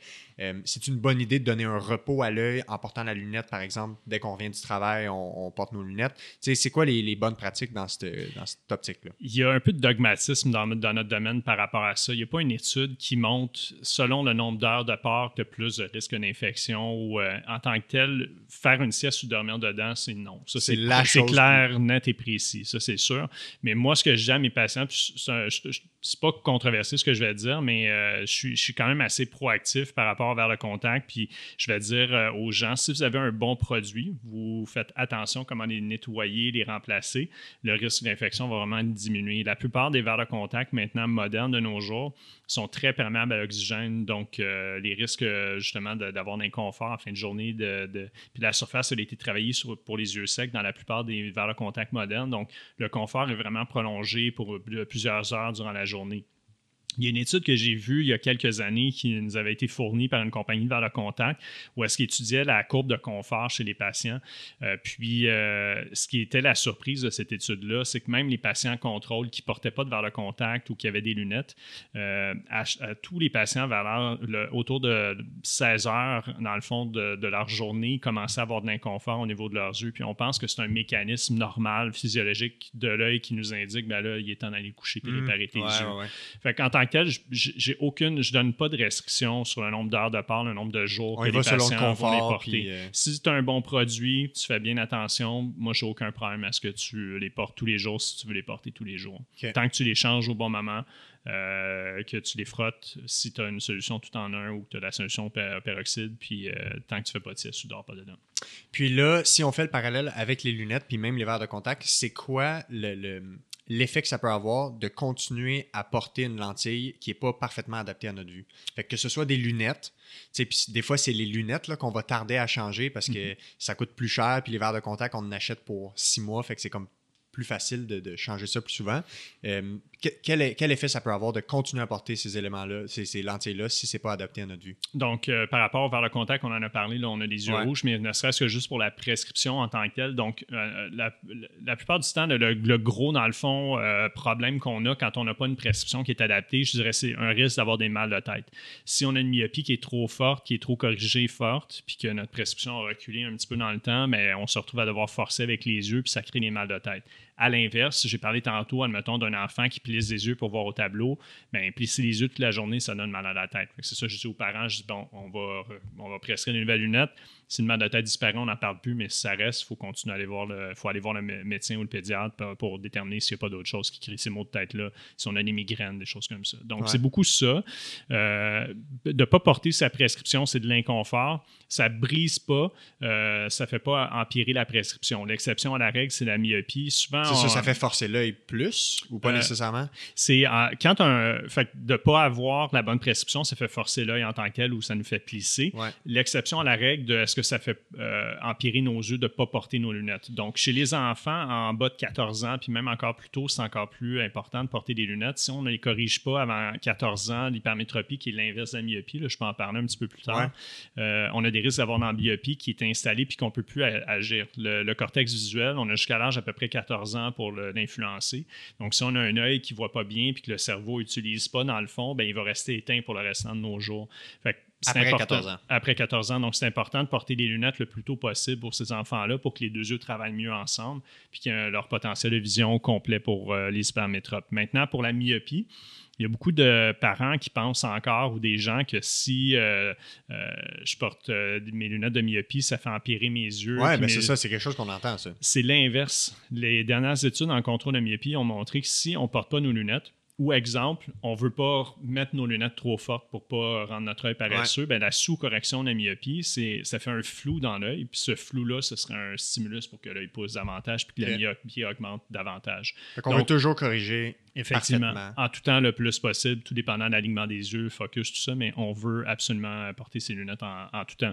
Puisque j'ai à mes, à mes patients, dans le fond, ben, vous avez payé pour des lunettes pour pouvoir les porter tout le temps, mais ben, je vous encourage à le faire tout le ben temps. Puis plus de façon plus proactive et plus, euh, euh, je vous dirais, euh, dans le, je, suis un peu plus catégorique avec les patients, donc en bas de 14 ans, qui ont l'hypermétropie, qui doivent corriger. Je leur dis, je dis aux parents puis à l'enfant, si tu vas être capable de faire tous les métiers que tu veux quand tu vas être un, sport, un sportif de haut niveau, médicaux, pompiers, policiers, tout ça, ben, il faut que tu portes tes lunettes en tout temps. c'est une bonne façon de, montrer la valeur de ça. Exactement. Puis c'est ça pour les myopes, ben, c'est pour ralentir la myopie, il faut, porter ses lunettes dans le fond parce que c'est un des traitements de base en tant que tel. Fait que les contrôles d'examen de la vue jusqu'à tu disais-tu à chaque année quand on est jeune? À chaque année, en haut de 65 ans et plus, puis en bas de 18 ans. Euh, si on porte des verres de contact à toutes les années pour qu'on vérifie la santé de l'œil avec le verre de contact, si vous êtes diabétique à toutes les années. sinon, le reste des patients entre 18 et 64 ans, on recommande aux deux ans. Aux deux ans. D'où la durée des prescriptions souvent qui sont deux ans. Exactement. Voilà, tout à fait c'est pas une technique de marketing. Là. C'est pour vendre plus de verres de contact, c'est parce qu'il faut réévaluer la santé de l'œil pour voir si c'est encore adapté pour un aspect préventif sur la santé de l'œil. Tout à fait. Mais souvent, les patients vont penser, quand on met une signature en bas de chiffre d'une prescription, que euh, c'est une, prescription de lunettes pures. Mais en tant que tel, quand, admettons, vous partez avec ce papier-là, ça certifie que l'optométriste a regardé la santé de votre œil pour pouvoir, admettons, exemple, porter des verres de contact ou d'autres choses. Donc, euh, c'est. Puis j'en ai parlé tantôt de la pression à l'intérieur de l'œil aussi. Là. Euh, quand ça augmente, euh, ça rend pas la vision floue, puis ça fait pas mal. Donc, c'est important de la faire vérifier aux deux ans. Fait que c'est pour ça qu'il faut repasser un examen aux deux ans. Puis pour les porteurs de verre de contact, ben, c'est ça, c'est qu'il faut, selon les standards, euh, selon l'ordre des optométristes, il faut qu'on s'assure de bien regarder la santé de l'œil pour s'assurer qu'elle soit compatible à recevoir le verre de contact, puis que l'œil est sain, dans le fond, pour le port de verre de contact. Donc, c'est important de revoir ces patients une fois par année. Veux-tu juste me. C'était pas clair pour moi, c'est quoi l'hypermétropie? Puis c'est quoi la nuance avec la myopie? Donc, les myopes ne voient pas bien les choses de loin. Euh, ils les yeux pour voir. L'hypermétropie, c'est une prescription de loin, mais c'est l'inverse. Donc, c'est plus quelque chose versus moins quelque chose. Donc, moi, je ne mets pas mes verres de contact, je ne suis pas capable d'avoir le gros sur la charte chez l'optométriste. Un hypermétrope va être capable de le voir, mais il va devoir forcer avec la lentille à l'intérieur de l'œil qu'on appelle le cristallin pour tricher pour être capable de le voir. Mais ça, cette lentille-là, le cristallin, c'est celle qu'on utilise pour regarder ton iPad, ton téléphone cellulaire, tes livres, la montre. Euh, donc, si on doit faire un effort supplémentaire pour voir les choses au tableau à l'école, exemple, pour un enfant, mais il doit faire des efforts encore plus supplémentaires pour aller focuser son, euh, euh, son livre, les, les, les, papiers, les devoirs, toutes ces choses-là, les jeux de casse-tête, puis tout ça. Donc, quand c'est très élevé, ça a un impact euh, beaucoup, ça a un impact de près, puis quand c'est très élevé, ça a un impact pour euh, voir les choses au tableau aussi. Donc, on, admettons un patient qui est plus vite dans un œil, à ce moment-là, c'est ça, il faut le corriger avant 14 ans pour être sûr d'avoir le, plein potentiel de sa vision entre les deux yeux. ça fait forcer le cristallin. Exactement. L'hypermétropie, euh, ça fait forcer le cristallin jusqu'à un certain point parce que ça peut devenir tellement élevé que ça devient flou quand même de loin. pour, donc, l'hypermétropie, c'est une prescription dans le plus. C'est l'inverse de la myopie. Je vous ai dit qu'un œil myope, c'est un œil qui était grand, qui était long, ben, les, les, yeux hypermétropes, je l'ai euh, rapidement dit un petit peu plus tôt, mais c'est là, il est plus petit à ce moment-là. Parfait. Puis là, ça fait un lien avec la vision chez les vieux, qu'on appelle ben, la presbytie, qui est quelque chose qui est plus présent euh, chez les vieux, où là, les gens ont de la misère de lire, à lire de proche, les fameuses lunettes de lecture. Qu'est-ce que c'est? Qu'est-ce qui fait euh, qu'on développe ça? Puis, euh, dans le fond, c'est quoi l'utilité d'avoir cette lunette de prescription-là? Donc, le cristallin dont j'ai parlé tantôt, qui crée les cataractes, qui devient jaune et givré, ça, c'est quand on est plus vieux, en haut de 65 ans en général, que ça va mm-hmm. commencer, ou des fois un petit peu avant. Je vous ai parlé d'hypermétropie qu'on compense avec le cristallin en forçant avec le système de focus à l'intérieur de l'œil. La troisième chose qui, qui, peut arriver dans le cristallin, c'est justement à l'âge de 40 ans, cette lentille-là devient plus dure avec l'âge, puis on perd le focus des choses qui sont proches de nous. Donc, c'est pour ça que je dis qu'à un moment ou à un autre, tout le monde va devoir porter une correction pour pouvoir lire ou regarder des choses qui sont loin d'eux. Euh, puis à, 40 ans, c'est la presbytie, c'est ce qu'on appelle donc la perte du focus du cristallin. OK. que, un des liens, là, puis on parlait de mots de tête tantôt, les mots de tête, c'est une des raisons de consultation quand même fréquente en, physiothérapie. Euh, il y a beaucoup de types de maux de tête qui, mm-hmm. ont des origines musculo-squelettiques qu'on peut aider. Une des choses que je vois, puis c'est arrivé fréquemment, les gens qui ont euh, des lunettes des foyers. C'est-tu des foyers progressifs qu'on appelle, c'est ça, pour voir de proche? C'est ça. Les gens qui ont des foyers progressifs, le, la prescription est dans le bas de la lunette. Mm-hmm. Fait qu'en général, s'ils regardent à l'ordi, par exemple, ils vont lever le nez pour être capable de voir. Puis en levant le nez, ils vont se retrouver comme en extension de la tête, fait que le, menton sorti. Mhm. Et quand on maintient ces positions prolongées, ça peut mener à une problématique articulaire qui peut amener des maux de tête. Fait que c'est pas rare de voir un lien entre les maux de tête puis quelque chose qui doit être ajusté au niveau de la vision ou au niveau, de, au niveau des lunettes ça, c'est un des éléments, mais c'est rare que je vais voir ça chez un patient qui a la bonne correction au niveau de ses yeux. Donc, Tu parlais tantôt de c'est quoi l'utilité de retourner régulièrement voir son optométriste. Il faut mettre à jour les foyers progressifs. La prescription à chaque 2 à 4 ans. La presbytie, elle augmente de, à partir de 40 ans jusqu'à l'âge de 65 ans. Donc, il y a une mise à jour du foyer dans la lunette à faire à chaque 2 à 4 ans. Un patient qui ne vient pas me voir puis qui traîne ses lunettes longtemps, le foyer devient de moins en moins efficace, puis le patient est obligé encore plus de tricher OK, puis d'aller en c'est ça. haut. Fait que des fois, un patient qui lève beaucoup le menton pour être capable de regarder soit son ordinateur ou lire des choses, qui est obligé de prendre ses lunettes puis faire ça, Ouais. c'est un signe qu'il est temps qu'il retourne voir l'optométriste. Fait que la base en tant que telle, de juste refaire un examen, d'avoir une bonne correction, règle souvent le problème. Maintenant, chez certains patients, qui vont être à l'écran d'ordinateur toute la journée. Quelqu'un qui fait la, la- la- la prise de données, euh, qui travaille avec plusieurs écrans, puis tout ça. Comme beaucoup de gens maintenant. Exactement. Un foyer progressif, c'est qu'il faut justement regarder dans le milieu de la lunette. Des fois, il faut lever un peu le menton. Si ça peut, si cette personne-là a des problèmes cervicaux déjà de base, ça peut exacerber euh, Ouais, c'est problèmes. Donc, euh, on va avoir tendance à proposer des lunettes qui sont faites seulement pour l'écran d'ordinateur et la lecture. On enlève la portion de loin, donc on vient mettre plus haut dans la lunette la, la correction pour l'écran d'ordinateur. Le patient a moins besoin, dans le fond, de son menton puis de tourner la tête dans sa lunette, donc c'est plus confortable au niveau de ces patients-là. Mais il y a certains patients, malheureusement, qui avec des problèmes de cou, il faut qu'on fasse un peu avec ça. Puis il y a certaines restrictions au niveau des corrections optiques. Je pense à des personnes âgées qui ont des euh, problèmes de Parkinson, des choses comme ça, où est-ce que lever le menton, c'est difficile dans la Ouais, il y a lunette beaucoup de restrictions de mobilité. c'est ils sont ils voient pas c'est même ils ont même pas de, de douleur cervicale c'est qu'ils sont même pas capables d'aller rejoindre leur foyer Exact. dedans ils disent je vois pas bien de près parce qu'ils sont pas capables d'aller le rejoindre qu'on est obligé de faire un bifocal avec une ligne ou des lunettes séparées pour la lecture pour une longue période de temps donc encore une fois juste bien d'avoir une correction à jour puis de discuter de tous ces problèmes là avec l'optométriste va beaucoup avoir un impact pour euh, le confort visuel de ces patients là maintenant tu parlais de migraine il y a énormément de choses au niveau. euh, il y a l'alignement des yeux aussi qui peut créer Ouais. des problèmes de, de- de maux de tête. Euh, il y a des, des gens qui sont migraineux vont avoir des maux de tête aussi. Fait qu'il faut faire attention en tant que tel de départager qu'est-ce qui est euh, la portion cervicale, l'alignement des yeux, puis la, la- la pathologie en soi de, de la migraine en tant que telle. Ouais, effectivement. Puis tu sais, même dans les, euh, dans les méta-analyses ou les études sur les migraines, il y a beaucoup des gens qui ont été, qui cotent pour une vraie, un vrai type de migraine. Puis quand tu les regardes, ils ont, quand tu les évalues, ils ont aussi des déficits musculo-squelettiques souvent en parallèle. Fait que souvent, la façon que je le vois, c'est, quand on parle de maux de tête en général, on, on le classifie, oui, selon migraine euh, cervicogénique, euh, céphalée de tension, bref, il y a, il y a de principaux types de migraines, euh, de, de maux de tête primaires, euh, primaires ou secondaires. Mais après ça, c'est comme voici tous les volets qui peuvent contribuer à votre mot de tête. Exactement. Assurez-vous que dans chacun des volets, on a optimisé. Fait que s'il y a de quoi au niveau visuel, ben, on s'assure que ce soit optimal. S'il y a eu des antécédents d'entorse de cou, euh, euh, douleurs liées à des positions, des blessures sportives, ben là, aller en physio pour travailler les muscles, travailler les, mo- les mouvements, la mobilité, les articulations. Fait qu'il y a comme différentes colonnes d'intervention puis s'assurer d'optimiser tout ça. Tu parlais d'évolution dans le- les soins de santé. Euh, de plus en plus, les problèmes de santé sont multifactoriels puis demandent Mhm. l'intervention de plusieurs professionnels de la santé. Ouais.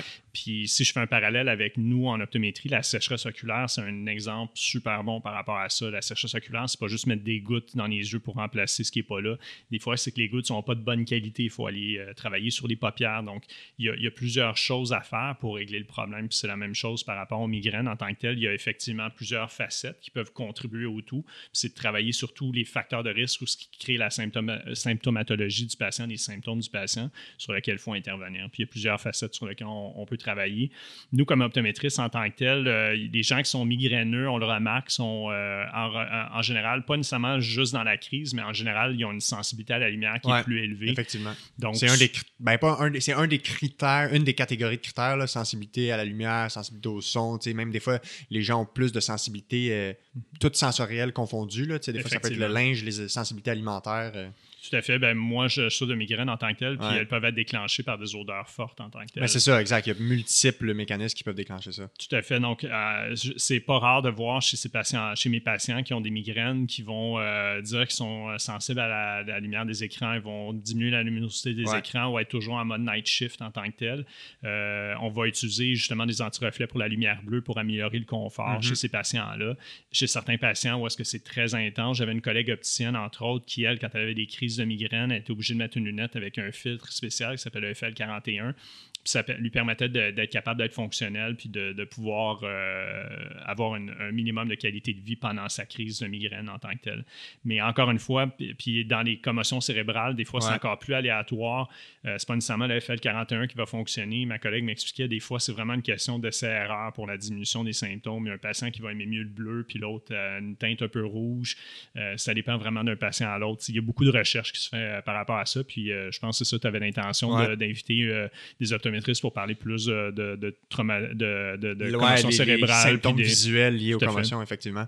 Euh, ça me fait penser, là, en lien avec les mots de tête puis les, les, la lumière, les écrans, y a-t-il des bonnes pratiques qu'on peut adopter en lien avec les écrans par rapport à la santé de notre œil en général, c'est qu'on peut avoir toute notre vie? Ben, en, fait, pour le contrôle la myopie, il y a beaucoup de mauvaise presse par rapport aux écrans. On pense que les écrans rétro-illuminés ils ont euh, une prédominance de la lumière bleue euh, qui serait une longueur d'onde qui stimulerait que l'œil pousse davantage, euh, plus rapidement. sinon, l'autre. une théorie qui est avancée, dans le fond, pour expliquer ça? Une, une, qui semble être un peu mieux vérifiée par la science, ce serait le haut contraste en tant que tel. Donc, les écrans rétro-illuminés ont un contraste qui est très élevé, ça blase vraiment beaucoup là, la lumière de ça. La plupart des, des, gens qui ont passé d'une télé cathodique, exemple, à un écran euh, euh, LED ou des choses comme ça, ils remarquent vraiment la différence, la vivacité des couleurs. Mais ce haut contraste-là, on pense que ce serait un stimulus pour que l'œil pousse plus rapidement. Euh, donc, en tant que tel, le temps d'écran, pas tant nécessairement pour les yeux, mais c'est recommandé de, restreindre le temps d'écran à ce qui est recommandé par l'Association des pédiatres. c'est pas tant par rapport, on pense que oui, par rapport aux yeux pour la prévention de la myopie, mais c'est euh, au niveau du développement de l'enfant, c'est euh, d'apprendre des tours de parole, de ne pas être isolé dans sa tablette, dans ses jeux. Euh, donc, c'est important de respecter ça. Maintenant, pour l'adulte, c'est moins important, mais une, les, comme je disais, les, écrans rétroilluminés ont vraiment beaucoup de mauvaise presse. mais une chose qui a été prouvée par la science, puis qui est encore une fois hors de tout doute, c'est que ça a un impact sur les patrons de sommeil. Donc, ouais, mais le, ça, le fait que la lumière de ces écrans-là soit très intense, ça donne l'impression que c'est comme si on était en plein jour, puis ça va nous euh, rendre, euh, ça va rendre notre endormissement ou le, sommeil plus difficile. C'est pour ça qu'on recommande d'une demi-heure à une heure avant d'aller se coucher de ne pas utiliser notre téléphone cellulaire ou euh, écran d'ordinateur, ces choses-là. Ouais, c'est comme si ça continue de dire au cerveau, c'est encore le jour, on continue versus qu'on devrait en soirée. si on tamise les lumières puis qu'on devient plus tranquille, on devrait, le cerveau devrait avoir le signal de OK, c'est le temps de dormir, puis là, tranquillement, on, a le la, pression de sommeil qui s'accumule pour vouloir dormir. Pour mieux le comprendre, à l'inverse, si le matin vous vous réveillez puis euh, il y a un petit peu de lumière qui passe à travers vos rideaux, c'est plus difficile de s'endormir, mais c'est exactement la même chose. On a quand même un, on est des, animaux à la base, des êtres humains, puis euh, on est lié un peu au rythme, euh, au rythme circadien, puis la lumière va coder un peu notre activité humaine en tant que telle. C'est difficile pour les gens qui travaillent de nuit, mais, c'est dur de s'adapter, mais il y, a, certaines choses physiologiques dans le fond qu'on peut pas, dont, dont on ne peut pas s'échapper. Puis c'est dans le fond, il euh, faut faire attention au niveau de luminosité des écrans par rapport à notre sommeil. Puis euh, euh, c'est là que, que, que, la science vraiment est rendue par rapport aux écrans puis qui est, qui est hors de tout doute.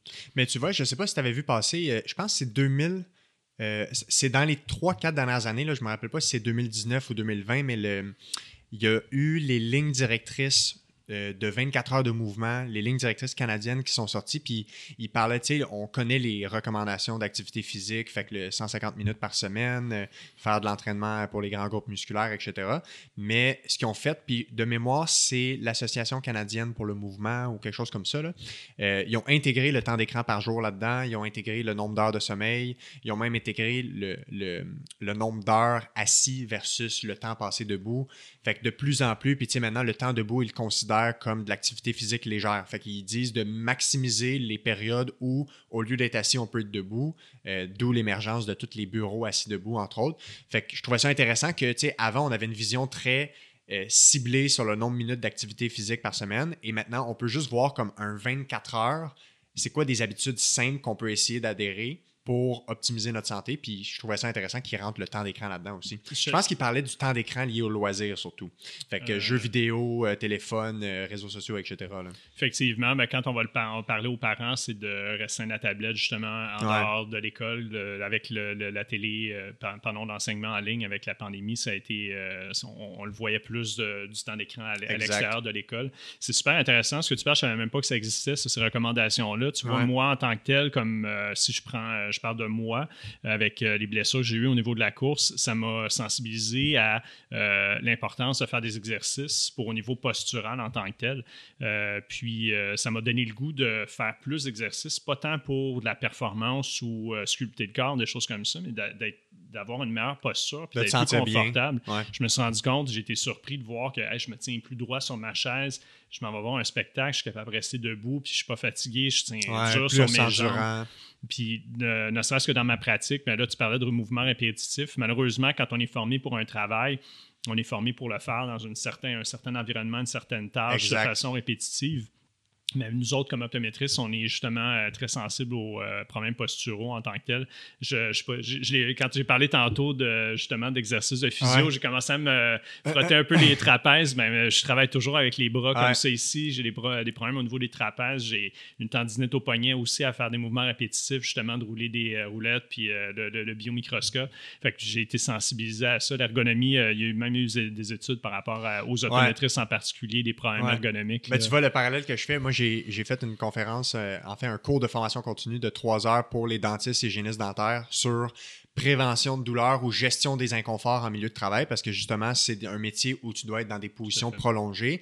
Puis tu sais, la façon que je l'explique souvent, souvent, puis c'est une des slides que j'ai dans ma conférence qui est le plus comme frappante, c'est la bonne posture n'existe pas elle dépend beaucoup de ton métier, puis c'est plus l'absence de capacité à varier le mouvement qui va être problématique que la position en tant que telle. Fait que, le parallèle que je donne, il n'y a personne qui dit que de, de tourner la tête à droite, c'est un problème, mais imagine que tu es tout le temps la tête tournée à droite, puis tu n'es plus capable de tourner à gauche. Mais ben là, ça devient un problème. Puis dans ce cours-là, c'est beaucoup de...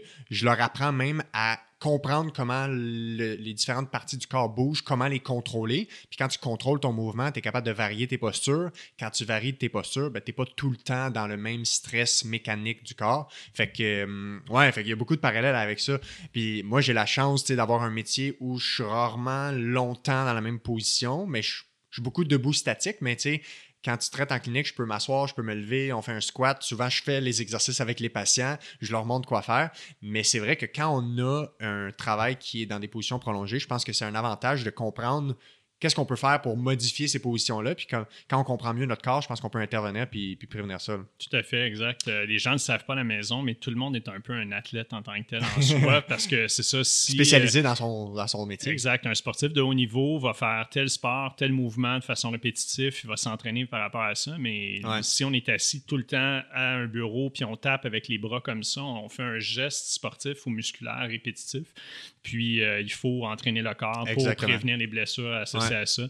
Puis euh, ben, c'est la même chose au niveau des yeux. Euh, justement, de plus en plus, on voit avec les études que le temps d'écran a énormément augmenté. puis à l'intérieur de l'œil, il y a un système de focus, mais il est contrôlé par des muscles à l'intérieur de l'œil. Puis il y a un effort soutenu au niveau du focus, au niveau des écrans. Ça fatigue les yeux plus. Je vois que mes patients ont plus de problèmes de focus au niveau des yeux depuis certaines. C'est pas, pas en, tant que tel qu'il y a une maladie associée à ça. C'est juste que la demande de temps d'écran est, plus élevé, le focus, la demande est plus élevée. Donc, ça met à valeur un petit peu plus de fatigue au niveau de ça. On a de plus en plus de verres euh, qu'on appelle un peu anti-fatigue ou de, euh, de, comment on appelle ça, de, ben, des, verres dans le fond euh, qui ont un support accommodatif. Ce serait plutôt le terme qu'on devrait utiliser, qui permet justement de, moins forcer les yeux quand on va regarder les écrans pour une durée plus soutenue durant la journée. Puis on parle de foyer progressif, tout ça, des lunettes d'ordinateur. On a de plus en plus de choses qui vont aider nos patients par rapport à ça. Ouais. On a abordé tantôt brièvement les, les, les gens qui ont des commotion cérébrale, ça peut venir avec toutes sortes de problèmes visuels. Euh, il y a comme un, y a un champ d'expertise qui est partagé ou qui, est commun entre les optométristes, les physiothérapeutes, puis même d'autres professionnels de la santé. Puis comme dans plein de milieux, il y a plusieurs problématiques qui sont vues par plein de professionnels de la santé. Euh, toi, quand quelqu'un se plaint de trucs, puis je pense même aux gens qui ont euh, des raisons de consultation en physio associé aux, migraines, aux maux de tête. Ça peut venir avec problème de vision. On parlait de sensibilité à la lumière, vision floue, vision double, problème de focus, fatigue des yeux. Euh, toi, c'est quoi ta perspective là-dessus? Euh, quand est-ce que les gens te consultent? Puis, c'est quoi le rôle d'optométriste dans la gestion de ces symptômes-là qui peuvent être communs à des, chez des patients qui sont aussi vus pour des maux de tête ou une blessure au cou, par exemple? Euh, il y a beaucoup, euh, ben, tous les optométristes sur le terrain sont habilités à aider les patients qui ont des problèmes euh, associés à ça. De base, on est capable de faire plusieurs choses pour eux, ce soit de prescrire des teintes dans des verres, de mettre un foyer, des choses comme ça, de faire un support accommodatif à ces patients-là. Des patients qui ont de la difficulté avec l'alignement des yeux, c'est de mettre des prismes pour aider justement à l'alignement des yeux. puis, juste avoir un bon examen de la vue, de mettre à jour leur correction en tant que tel pour diminuer les symptômes. Il y a des, des optométristes qui se spécialisent de plus en plus au niveau de la commotion cérébrale ou des traumatismes crâniens légers. Mhm. Euh, mais ces patients-là, typiquement, justement, les symptômes qui vont être listés, ça va être euh, beaucoup de sensibilité à la lumière, qui ça a été augmenté avec le. D'habitude, il y a une période de, cicatrisation du cerveau qui se fait de 3 à 6 mois, mais après 6 mois, si les symptômes sont encore là, sont pas mal là pour le long terme. Donc, des teintes, euh, des, choses banales comme euh, c'est très, très triste de voir ces patients-là. Ils ont beaucoup, beaucoup de symptômes, mais pas beaucoup de traitements qui s'offrent à eux. Euh, c'est plus du soulagement de symptômes. puis, c'est des choses banales comme un petit coup sur la tête vraiment mineur qui se retrouve à avoir une déviation des yeux, mm-hmm. pas dans toutes les positions de regard. sont obligés d'avoir des lunettes coûteuses qui, une de loin, une de près à cause de ça. J'ai un patient qui est venu me voir qui a fait une chute en vélo, en motocyclette, je ne me rappelle plus ce qu'il m'a dit. Puis depuis ce temps-là, il y a une vision double dans certaines positions de regard. Euh, bref, euh, le message, c'est euh, les sports avec les coups à la tête, c'est non, parce que c'est mal pour les yeux. Mais, tu vois, puis il y a beaucoup de. En fait, pour la réduction des commotions cérébrales, dans les mhm. sports de contact, à peu près la seule chose qui fonctionne, c'est la réduction du nombre de contacts pour prévenir les commotions cérébrales. ça, y a ça, le prouve pas mal. Il y a hein. ça, puis chez au, au, hockey, il y a beaucoup d'études là-dessus, puis au, football. Fait que le, la réduction, en fait, de, d'avancer l'âge à laquelle on commence à faire des mises en échec au hockey, ça a été la chose la plus efficace pour réduire les commotions cérébrales. Puis l'autre enjeu, c'est est-ce que tu vois le coup venir ou non? Fait que probablement qu'il y a un aspect de... de, protection. Ouais, ben oui, protection parce que tu peux rigidifier le coup pour empêcher l'accélération de la tête. Mais aussi, je me dis, si les gens voient bien, mettons, ils ont des, bonnes, des bons verres de contact, puis qu'ils ont, je sais pas moi, euh, s'il y a un œil qui dévie, puis qu'on l'a pas, on l'a pas euh, dépisté, puis que là, c'est un, un, joueur d'hockey, puis ça fait qu'il voit pas un coup, bien, probablement que la qualité du système visuel ou la qualité du fonctionnement du système visuel, le contrôle des yeux, le focus, c'est probablement un autre élément qui permet de voir le, contact venir et de l'éviter ou de, de, se protéger, en tout cas. Tout à fait. Ben, un, autre des, un autre des effets des commotions cérébrales, c'est euh, entre autres une perte de focus au niveau des yeux. Ouais, l'accommodation. D'un œil par rapport à l'autre en tant que tel. Des fois, c'est euh, le focus devient inégal entre les deux yeux, ce qui est excessivement rare. Ça n'arrive pas chez un patient normal. Mm-hmm. Euh, puis c'est ça, la vision sportive, il y a énormément d'études de, de, recherche qui se fait par rapport à ça. Il n'y a rien d'intérêt. Aux États-Unis, euh, c'est sûr qu'avec, dans le fond, la culture américaine, les collèges, les équipes sportives, c'est très, très marketing en tant que tel. La vision sportive est vraiment vue d'une façon de performance, puis d'avoir la meilleure équipe, d'avoir le meilleur temps de réaction. ça a été un peu délaissé au Canada, mais il y a un regain d'intérêt à cause justement des commotions cérébrales. D'ailleurs, j'ai une amie personnelle, euh, Christine Dalton, qui fait de la recherche à l'Université de Waterloo. Puis on parlait de, problèmes de focus, puis euh, juste de bien corriger la vision, effectivement, aide euh, beaucoup les symptômes de ces patients-là. moi, en tant que tel, dans mon travail, justement, les verres de contact, c'est important d'avoir un verre de contact, dans le fond, qui corrige bien la vision pour qui, euh, justement, euh, au niveau de la perception des, de la 3D, l'alignement des yeux, que, le, focus de ces patients-là soit précis, puis qu'il n'y ait pas de flou qui soit créé pour avoir une, la meilleure vision possible, pour être capable de recueillir des stimulus visuels, pour attraper des balles, euh, viser des choses, un lancer ou hockey, des choses comme ça. entre autres, les verres de contact qui corrigent l'astigmatisme, qui est ce que j'ai parlé tantôt l'œil en ballon de football pour le corriger, ce qu'on doit faire, c'est euh, dans le verre de contact, il y a des zones de stabilisation ou un, prisme, un poids qui va éviter que le verre de contact tourne, mais il fonctionne avec la gravité en tant que tel, donc il est dans le bas de l'œil. Mais si on a un sport qui est beaucoup dynamique, où on va bouger beaucoup, le verre de contact peut tourner. Moi, mon travail comme ajusteur de verre de contact, c'est de trouver un verre de contact qui est le plus stable possible, et compenser cette rotation-là s'il y en a une dans l'œil, ou d'avoir un verre de contact qui justement va avoir un petit peu plus, dans le fond, une stabilisation avec les paupières, puis que peu importe la position de regard, ça va être un petit peu plus stable pour ces patients-là. Donc, euh, c'est d'avoir la meilleure vision possible, puis d'avoir le meilleur vers le contact possible, justement, pour avoir une vision précise pour ces patients-là. Je pense que ça met en lumière, des fois, jusqu'où ça peut aller la prévention de certains méfaits, d'avoir la base d'une bonne santé des yeux. Tout à fait. Euh, en concluant, là, on a parlé de lumière, on a parlé un petit peu de, de verre fumé, mais tu parlais plus tôt on commence dans la vie à utiliser les lunettes de soleil. Mm-hmm. Euh, le mieux c'est pour la protection contre les rayons UV, mais on n'a pas parlé de qu'est-ce qu'une bonne lunette de soleil parce qu'il y a des lunettes de soleil qui se vendent à 10$ euh, dans une pharmacie, mm-hmm. puis il y en a qui peuvent coûter des centaines de dollars. Comment on fait pour savoir que notre lunette de soleil nous donne la bonne protection? c'est illégal euh, de vendre des lunettes de soleil qui n'ont pas de protection UV. Euh, mais si on veut s'assurer d'avoir une bonne protection UV vraiment complète et un bon produit, euh, c'est sûr que ce qui se vend en bureau d'optique, c'est de qualité supérieure, ne serait-ce que juste pour la monture ou la qualité des verres. Mais on veut avoir la mention UV 400 sur notre UV 400. Oui, exactement. Puis la teinte n'a pas vraiment beaucoup d'impact. C'est vraiment plus ça pour le confort visuel. Donc, pour les patients qui n'aiment pas savoir quelque chose de foncé devant les yeux, la teinte peut être plus pâle. On peut choisir la couleur qu'on aime pour apprécier vouloir la porter. Euh, voilà, donc, euh, si c'est écrit UV400, c'est sûr que c'est une protection adéquate. C'est illégal de, mentionner ça si c'est pas la bonne protection. Exactement. Voilà. S'il y a juste pas de mention, est-ce que ça se peut C'est illégal okay, vraiment se poser les Fait que vraiment, en tant que tel, une lunette solaire qui est vendue, il devrait avoir une protection contre les rayons ultraviolets dedans. C'est-tu euh, écrit sur l'étiquette ou c'est vraiment sur le Des fois, ça va être posé avec un, petit autocollant ou sinon ça va être je ne sais pas comment ça va être écrit. C'est supposé être écrit. Quand tu magasines ta lunette, il faut que ce soit écrit. ou sinon, en ayant la bonne recommandation de, de, son opticien ou de son optométriste, dans le fond, on va obtenir le bon produit aussi.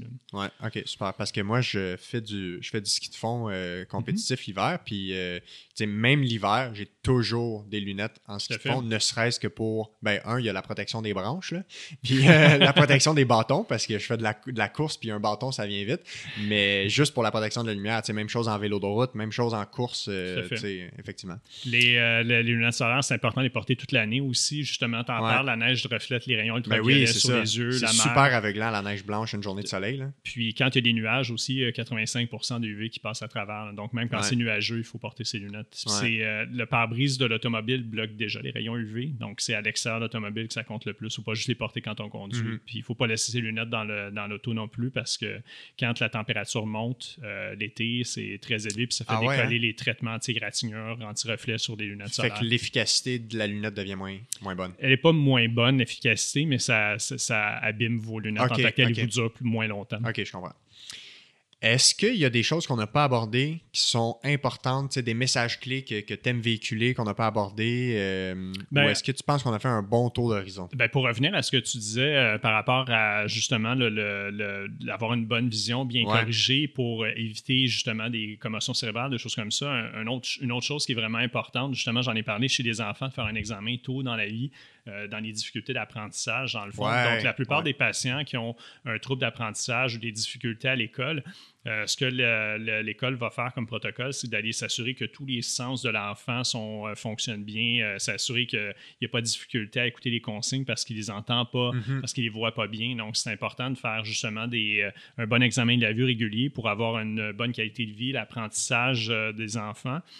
chez les personnes âgées aussi, une étude qui avait montré que si on simule un problème de vision. Dans le fond, on rend la vision floue chez des patients, euh, puis on leur fait des tests, dans le fond, cognitifs on se rend compte que ça simule des problèmes euh, Ils performent moins bien. Non, mais carrément, c'est que ça va fausser des données psychiatriques en tant que les gens sont agacés, vont, euh, vont avoir euh, des symptômes un peu anxiogènes puis des choses comme ça. Donc, ça vient fausser les diagnostics en psychiatrie. Donc, c'est important d'avoir, de, s'assurer que les sens fonctionnent bien pour éviter justement de, fausser des diagnostics ou des traitements chez ces patients-là. Oui, fait le classique que j'ai en tête, c'est Ah, votre, votre enfant, il dérange tellement en classe, mais il dérange parce qu'il voit rien. Il n'y a rien d'autre à faire que déranger. Des, fois, il y a des enfants qui sont très moteurs parce qu'ils ne sont pas capables de lire euh, puis euh, ils ne peuvent pas performer à l'école parce qu'ils n'ont pas d'intérêt. Ils vont être plus stimulés par les sports. Puis à l'inverse, des fois, il y a des, enfants myopes qui fonctionnent très, très bien à l'école au début parce qu'ils lisent super bien dans leurs livres, mais ils ne voient rien au tableau.